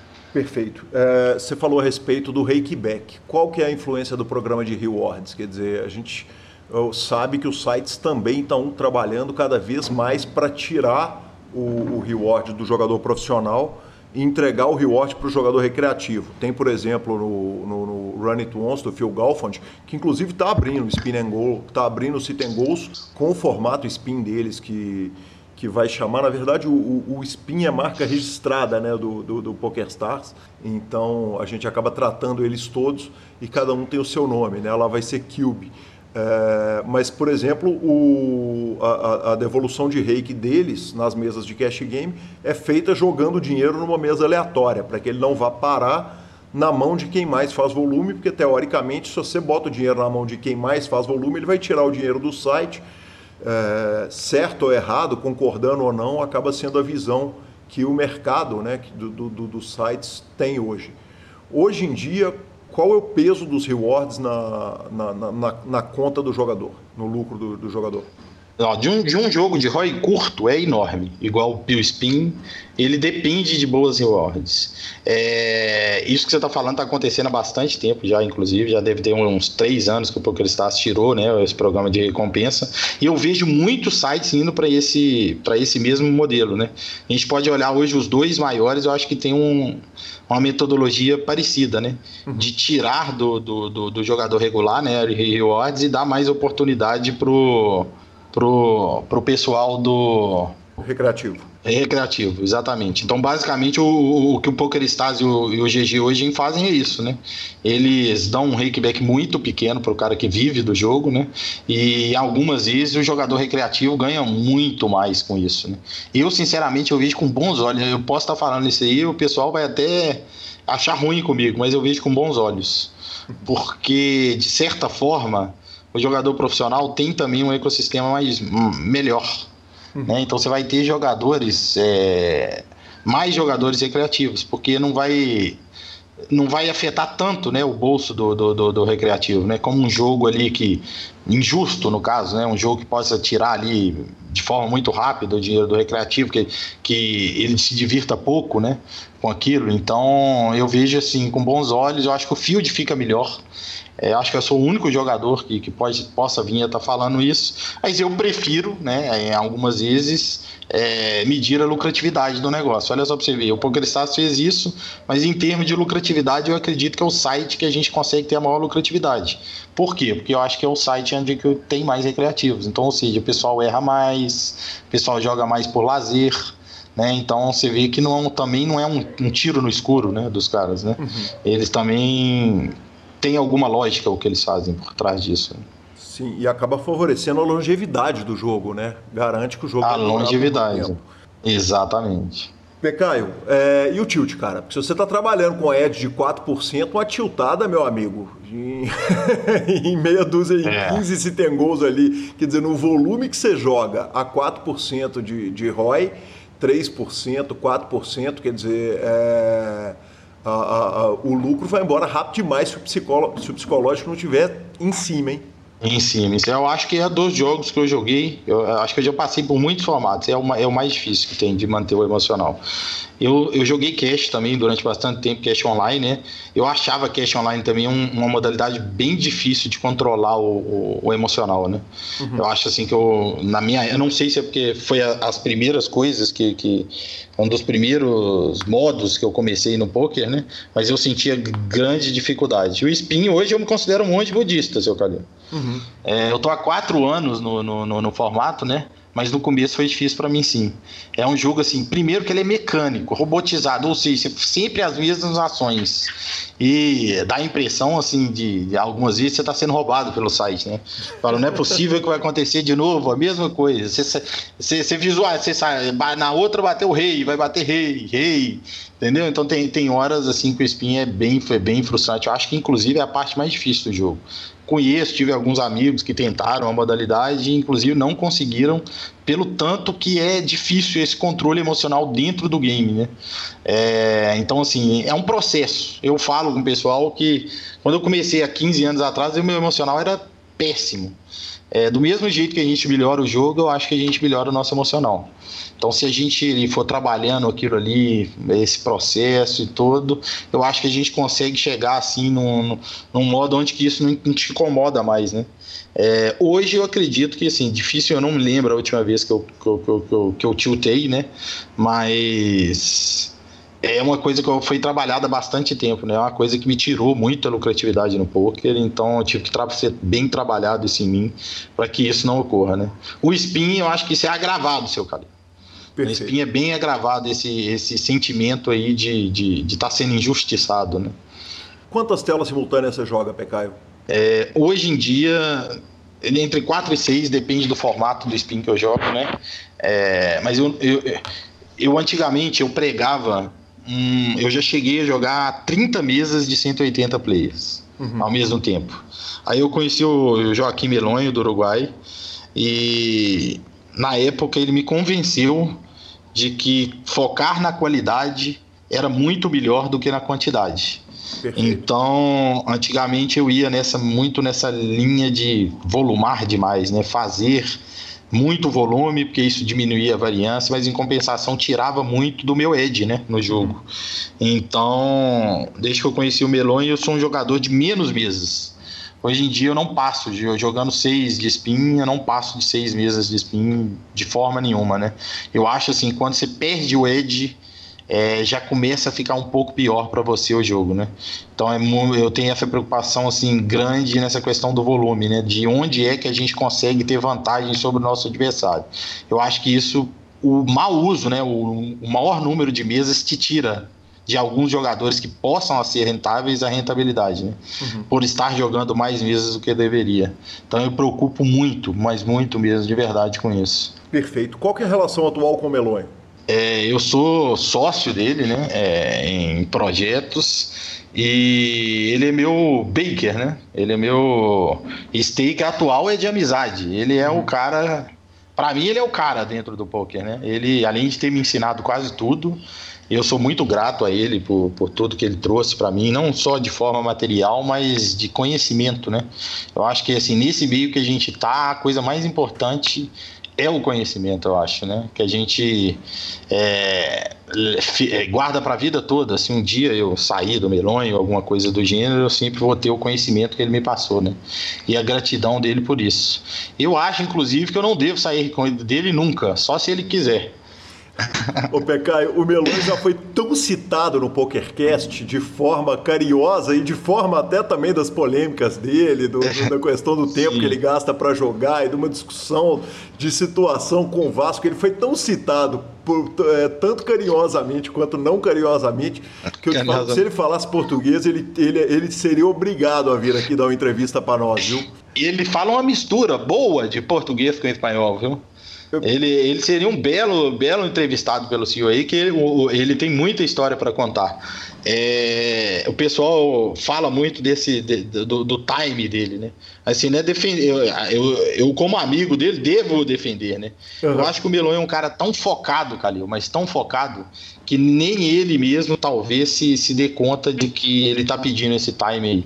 Uhum. É, eu, tenho, eu, tenho, uma história sobre o foco que eu conto é, para os meninos, ou, todo mundo que me pergunta dele, que é impressionante. Eu e Gansão, nosso parceiro, é, a gente é, tava num deal com o Melonho, né? A gente tinha uma, uma série para jogar. O Melonho chamou a gente para jogar numa casa Marídia. Era uma casa que tinha lá, com vários quartos, jogadores é, dele, né? Que viviam na casa. E aí ele chamou a gente para jogar a série de lá, né? Eu e o Gansão pegamos o avião e fomos, vamos embora, vamos jogar essa série de lá. E lá, o que mais me impressionou nele, assim, eu, eu já tinha tido contato com ele, mas assim, de ver ele jogar foi poucas vezes. Foi o foco que ele mantinha no, no, no jogo dele. Uhum. Foi a maior lição que eu tomei, assim, em termos assim, geral de, do que, que é que, que ele fazia de diferenciado, né? A história é a seguinte, a gente ficou 10 dias lá e durante o grind é, não tinha nenhum tipo de barulho que você possa imaginar poderia ser permitido lá no momento. Vou te dar um exemplo: o cara punha o fone e aí fazia aquele apitinho, purururu, ele já pedia. Uhum. Ele já pedia silêncio, que assim, era para todo mundo jogar naquele foco total, né? Antigamente eu lembro de, de, de jogar escutando música no, no, no, máximo, vendo série, né? fazendo uns crimes, né? E com ele ali eu via a importância do foco né, daquele, daquela de estar concentrado naquilo, né? De não ter outro tipo de distrações, né? Então eu acho que muito desse time que ele pede aí é porque ele é um cara extremamente focado. Uhum. Então, muito provavelmente, ele pede um time. Vou te dar exemplo que eu já vi o Milon várias vezes, é, em, acompanhei ele em algumas retas, né? Então eu vi ele usando sempre sem time bank. Ele nunca conseguia é, terminar um torneio com 10 segundos de time, time bank. Uhum. Ele sempre usava ali o máximo que ele tinha, porque realmente eu acho que o foco que ele, que ele, que ele tá ali na cabeça dele é tão grande, assim, o pensamento dele é tão amplo que esse tempo aí vai. Eu acho que a questão dele mesmo é, é técnica, não é uma. Ele não faz isso por querer, entendeu, seu Calil? Uhum. Eu acho que é algo que, que, que, que ele realmente. É, ele tá pensando em algo ali que a gente nem imagina. Bacana demais, bacana demais. Pecaio, cara, que sensacional, que conversa boa e, e, e como esclareceu para mim, me deu vontade de abrir uns spin and go aqui, quem sabe, hein? Quem ah, sabe, quem sabe. Me fala um pouquinho a respeito do spin run, cara, vamos, vamos fazer aquela, a, a, aquela contar para o nosso é, ouvinte a história do, do, do, do spin run do time. É, basta dizer o seguinte, né, metade, com a, com a sua presença aqui, metade do time já passou pelo PokerCast, porque já tivemos Issa é, é, passando por aqui, contando a carreira dele como jogador ao vivo. E se o Spin and Go foi o que levou ele para o online, pode saber que o negócio está dando grana. Mas o querido Pompeu e o Tomé, é, quantos jogadores vocês têm hoje? Como é que faz para inscrever? Tem rede social? Conta para gente tudo a respeito do time. Hoje, se eu não me engano, são 25 jogadores que a gente está já é, com a gente já há algum tempo já. A gente começou o projeto em fevereiro Uhum. 15 de fevereiro é, esse projeto foi iniciado, né? A gente está aí agora abrindo um processo seletivo em breve, é, focado para aplicativo, né? De, de, o Spingol em aplicativos, né? Uhum. Então a gente é, tá querendo também trazer esse Spingol também para o pessoal brasileiro, né? Para o público brasileiro, né? Que é esse basicamente a, quase a totalidade desse pessoal do, do, do, do, aplicativo é, é o field brasileiro, né? Uhum. Então a gente está querendo aí é, investir nesse cenário, né? Então a gente aí está abrindo um processo seletivo, a gente espera aí que a gente tenha uma procura boa, porque é um jogo assim, eu acho que é, é bem interessante, uma variância menor, é, a gente pratica algumas coisas assim que deixam o jogador ali mais seguro para conseguir ali trabalhar, né? O spin basicamente é um trabalho de formiguinha, seu Calil o, o jogador ele precisa trabalhar algumas horas semanais né, para conseguir ter uma lucratividade naquilo. Então, o jogador que tiver interesse ali em ficar ali naquele trabalho de formiguinha, ali, é, ganhando aos pouquinhos, né, e no final das contas pegar algum, alguma lucratividade, né, eu acho que é um jogo interessante sim. E, e pode, o cara pode vir também a ter sucesso também, até mais lucratividade do que alguns jogadores aí de MTT, é, cash game, né? Pode ser um cenário sim bastante interessante. Bacana demais. Uh, spinrun.com.br é o site. Tá nas redes sociais também? Sim. É, nosso Instagram é spinrun. Pecaio, que prazer, que satisfação te receber, cara. Um, um, gigante do poker brasileiro, um gigante desconhecido, né, da grande mídia do poker brasileiro, um cara que não, não fala muito e, e, e poder te receber aqui, um monstro, um cara que tem uma história super rica no poker, que certamente se a gente voltasse ali na parte para contar a história, a gente botava mais quatro horas de programa no ar tranquilamente e que certamente eu vou estar encontrando na, na roda de fumante, porque eu larguei o cigarro, mas não larguei a roda. A roda é importante, seu Calil. Foi um prazer, viu, seu Calil? De verdade. Eu, eu até é, me deu até frisinho na barriga falar com o senhor. O senhor é um cara que eu só tenho boas referências, né? Boas coisas para contar de tudo que a gente já, já viu aí. Então, muito obrigado. Eu que agradeço pela oportunidade que o senhor está dando a gente aí, pela, por essa entrevista aí. Prazer é todo meu, que satisfação. Obrigado. Valeu, seu Calil. Tamo junto.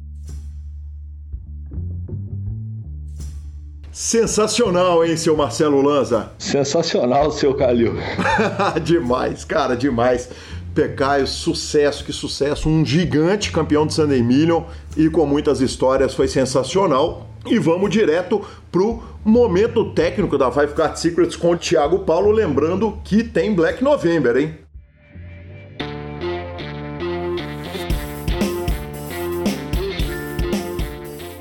Chegamos ao nosso bloco técnico. Hoje, Thiago Paulo da Five Card Secrets nos fala sobre o pré-flop no Pot Limit Omaha de 5 cartas. Fala Guilherme, satisfação aí, mais um drop pra gente, mais conteúdo pra galera. Então vamos lá. É, um dos maiores erros dos jogadores de Omaha 5 cartas é no pré-flop. A importância da seleção de range, de mãos para jogar, ela se torna imprescindível, porque é bem simples. Né? No Omaha 5 cartas a gente vai ver ali que mãos fortes são situações simples e favoráveis.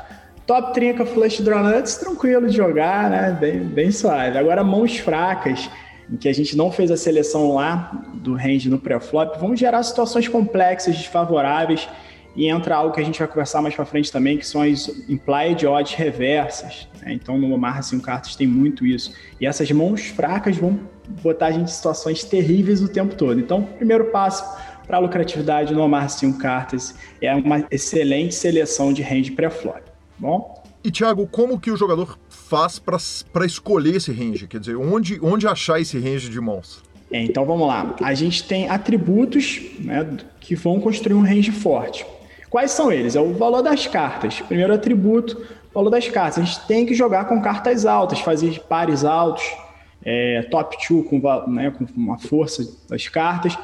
Tem muito 7 over 7 no amarra 5 cartas, então a gente tem que ir com pares altos para trincar e realmente ser uma trinca boa. Não adianta fazer uma bottom set ali, achar que tá bem, eu vou chovar, vai ter sempre alguém com uma trinca maior né? E qualquer carta assusta. No road a gente trinca lá um 4, pô, num bordo as, dama, 4 tá tranquilo. No mar 5 cartas a gente trinca ali o 4, bate um 5 no turn a gente já se sente mal. Se ninguém talvez já tenha uma, uma top 7 ali. Então, valor das cartas tem que ser alto. Conectividade é muito importante também, né? Ter as cinco cartas conectadas, pelo menos três delas e potencial aí de flush, que é o próximo atributo. Então é o segundo atributo, conectividade, para a gente fazer sequência com redraw, né, em que a gente possa fazer um straight, né, um over straight. E o último atributo, mas não menos importante, seria o potencial de flush. É muito importante, é aí onde a galera perde muita grana, pagando ali com flush em valete, em dama, e o adversário dando showdown ali de flush nas flush dominantes. Então tem que procurar mãos double suited, com as high suited, rei high suited, no mínimo aí, para a gente poder ter uma jogabilidade e confiar aí no, no nosso range de mãos. Então, esses três atributos, né? Valor das cartas, conectividade, potencial de flush, eles linkados vão mostrar realmente a força da sua mão no PLO 5. Muito obrigado, Thiago Paulo do Five Card Secrets. Para saber mais informações, procure nas redes sociais e, claro, faça o curso. Valeu, Thiago. Valeu.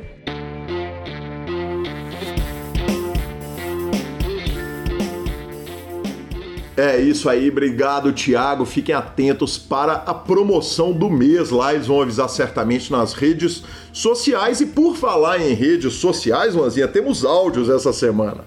Começamos com o áudio do Matheus Rabelo, lá de Lisboa, Portugal. Vamos ouvir.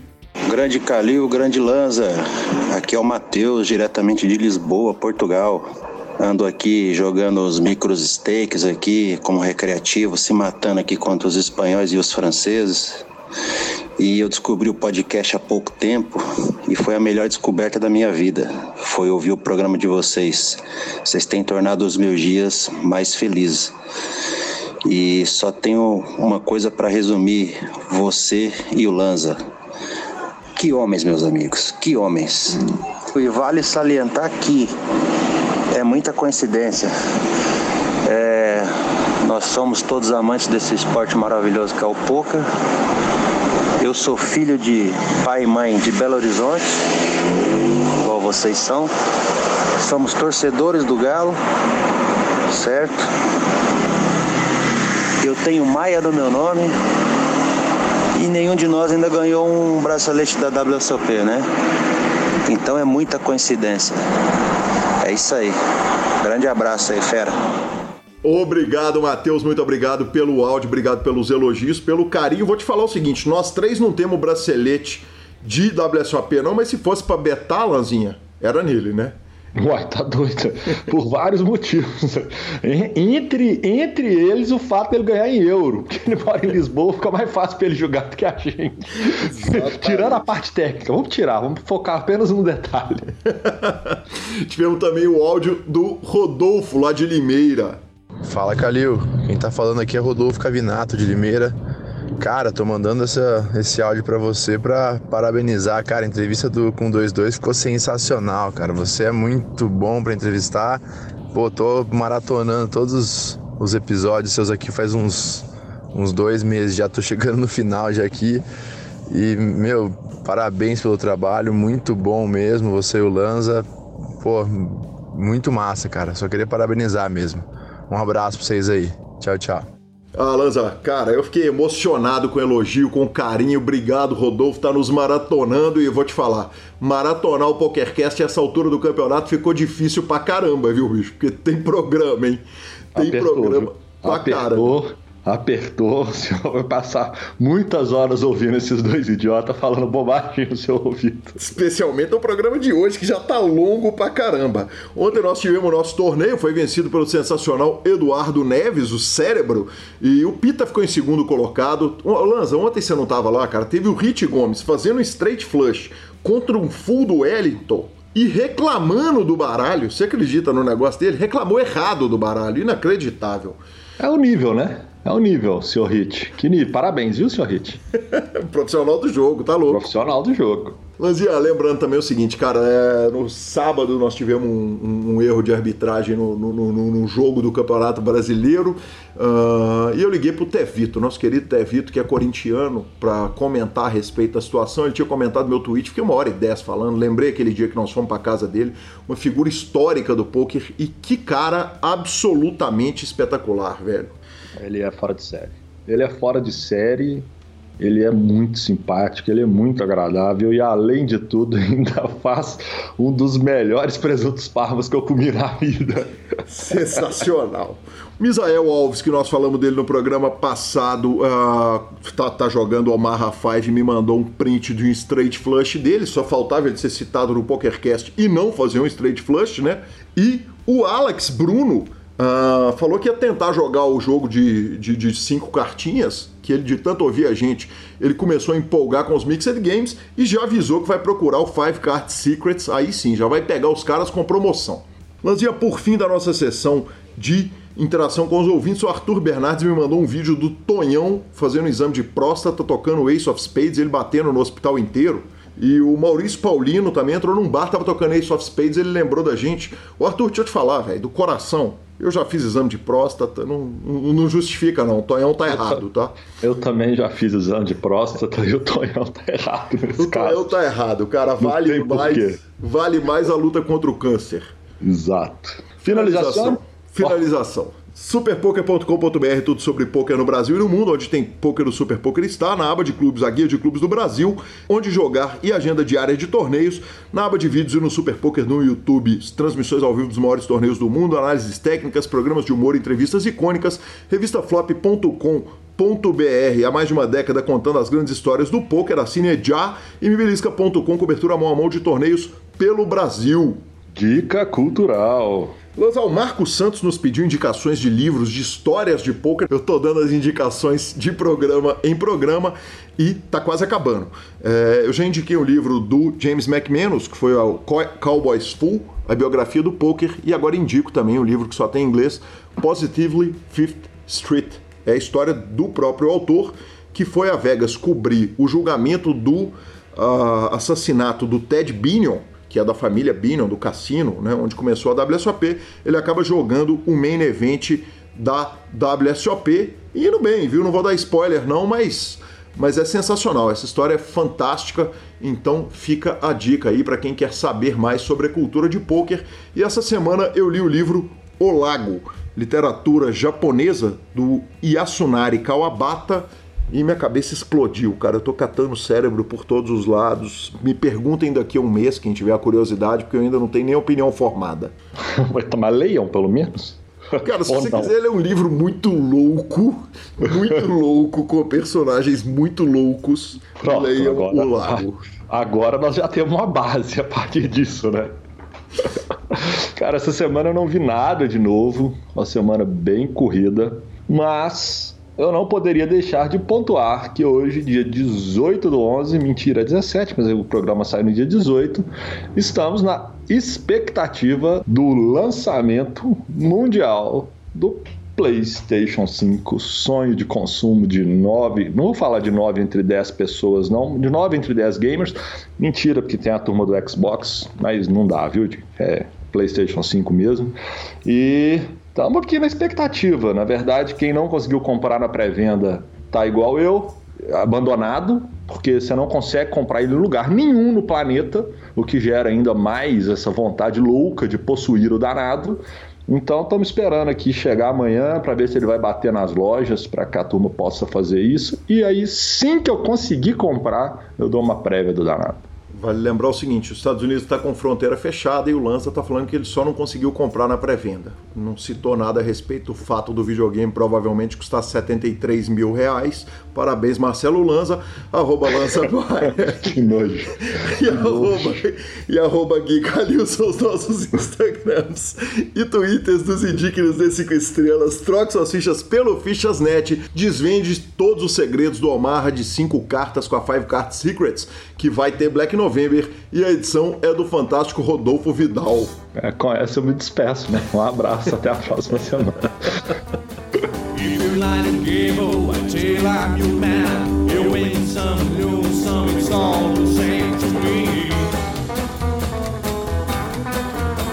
If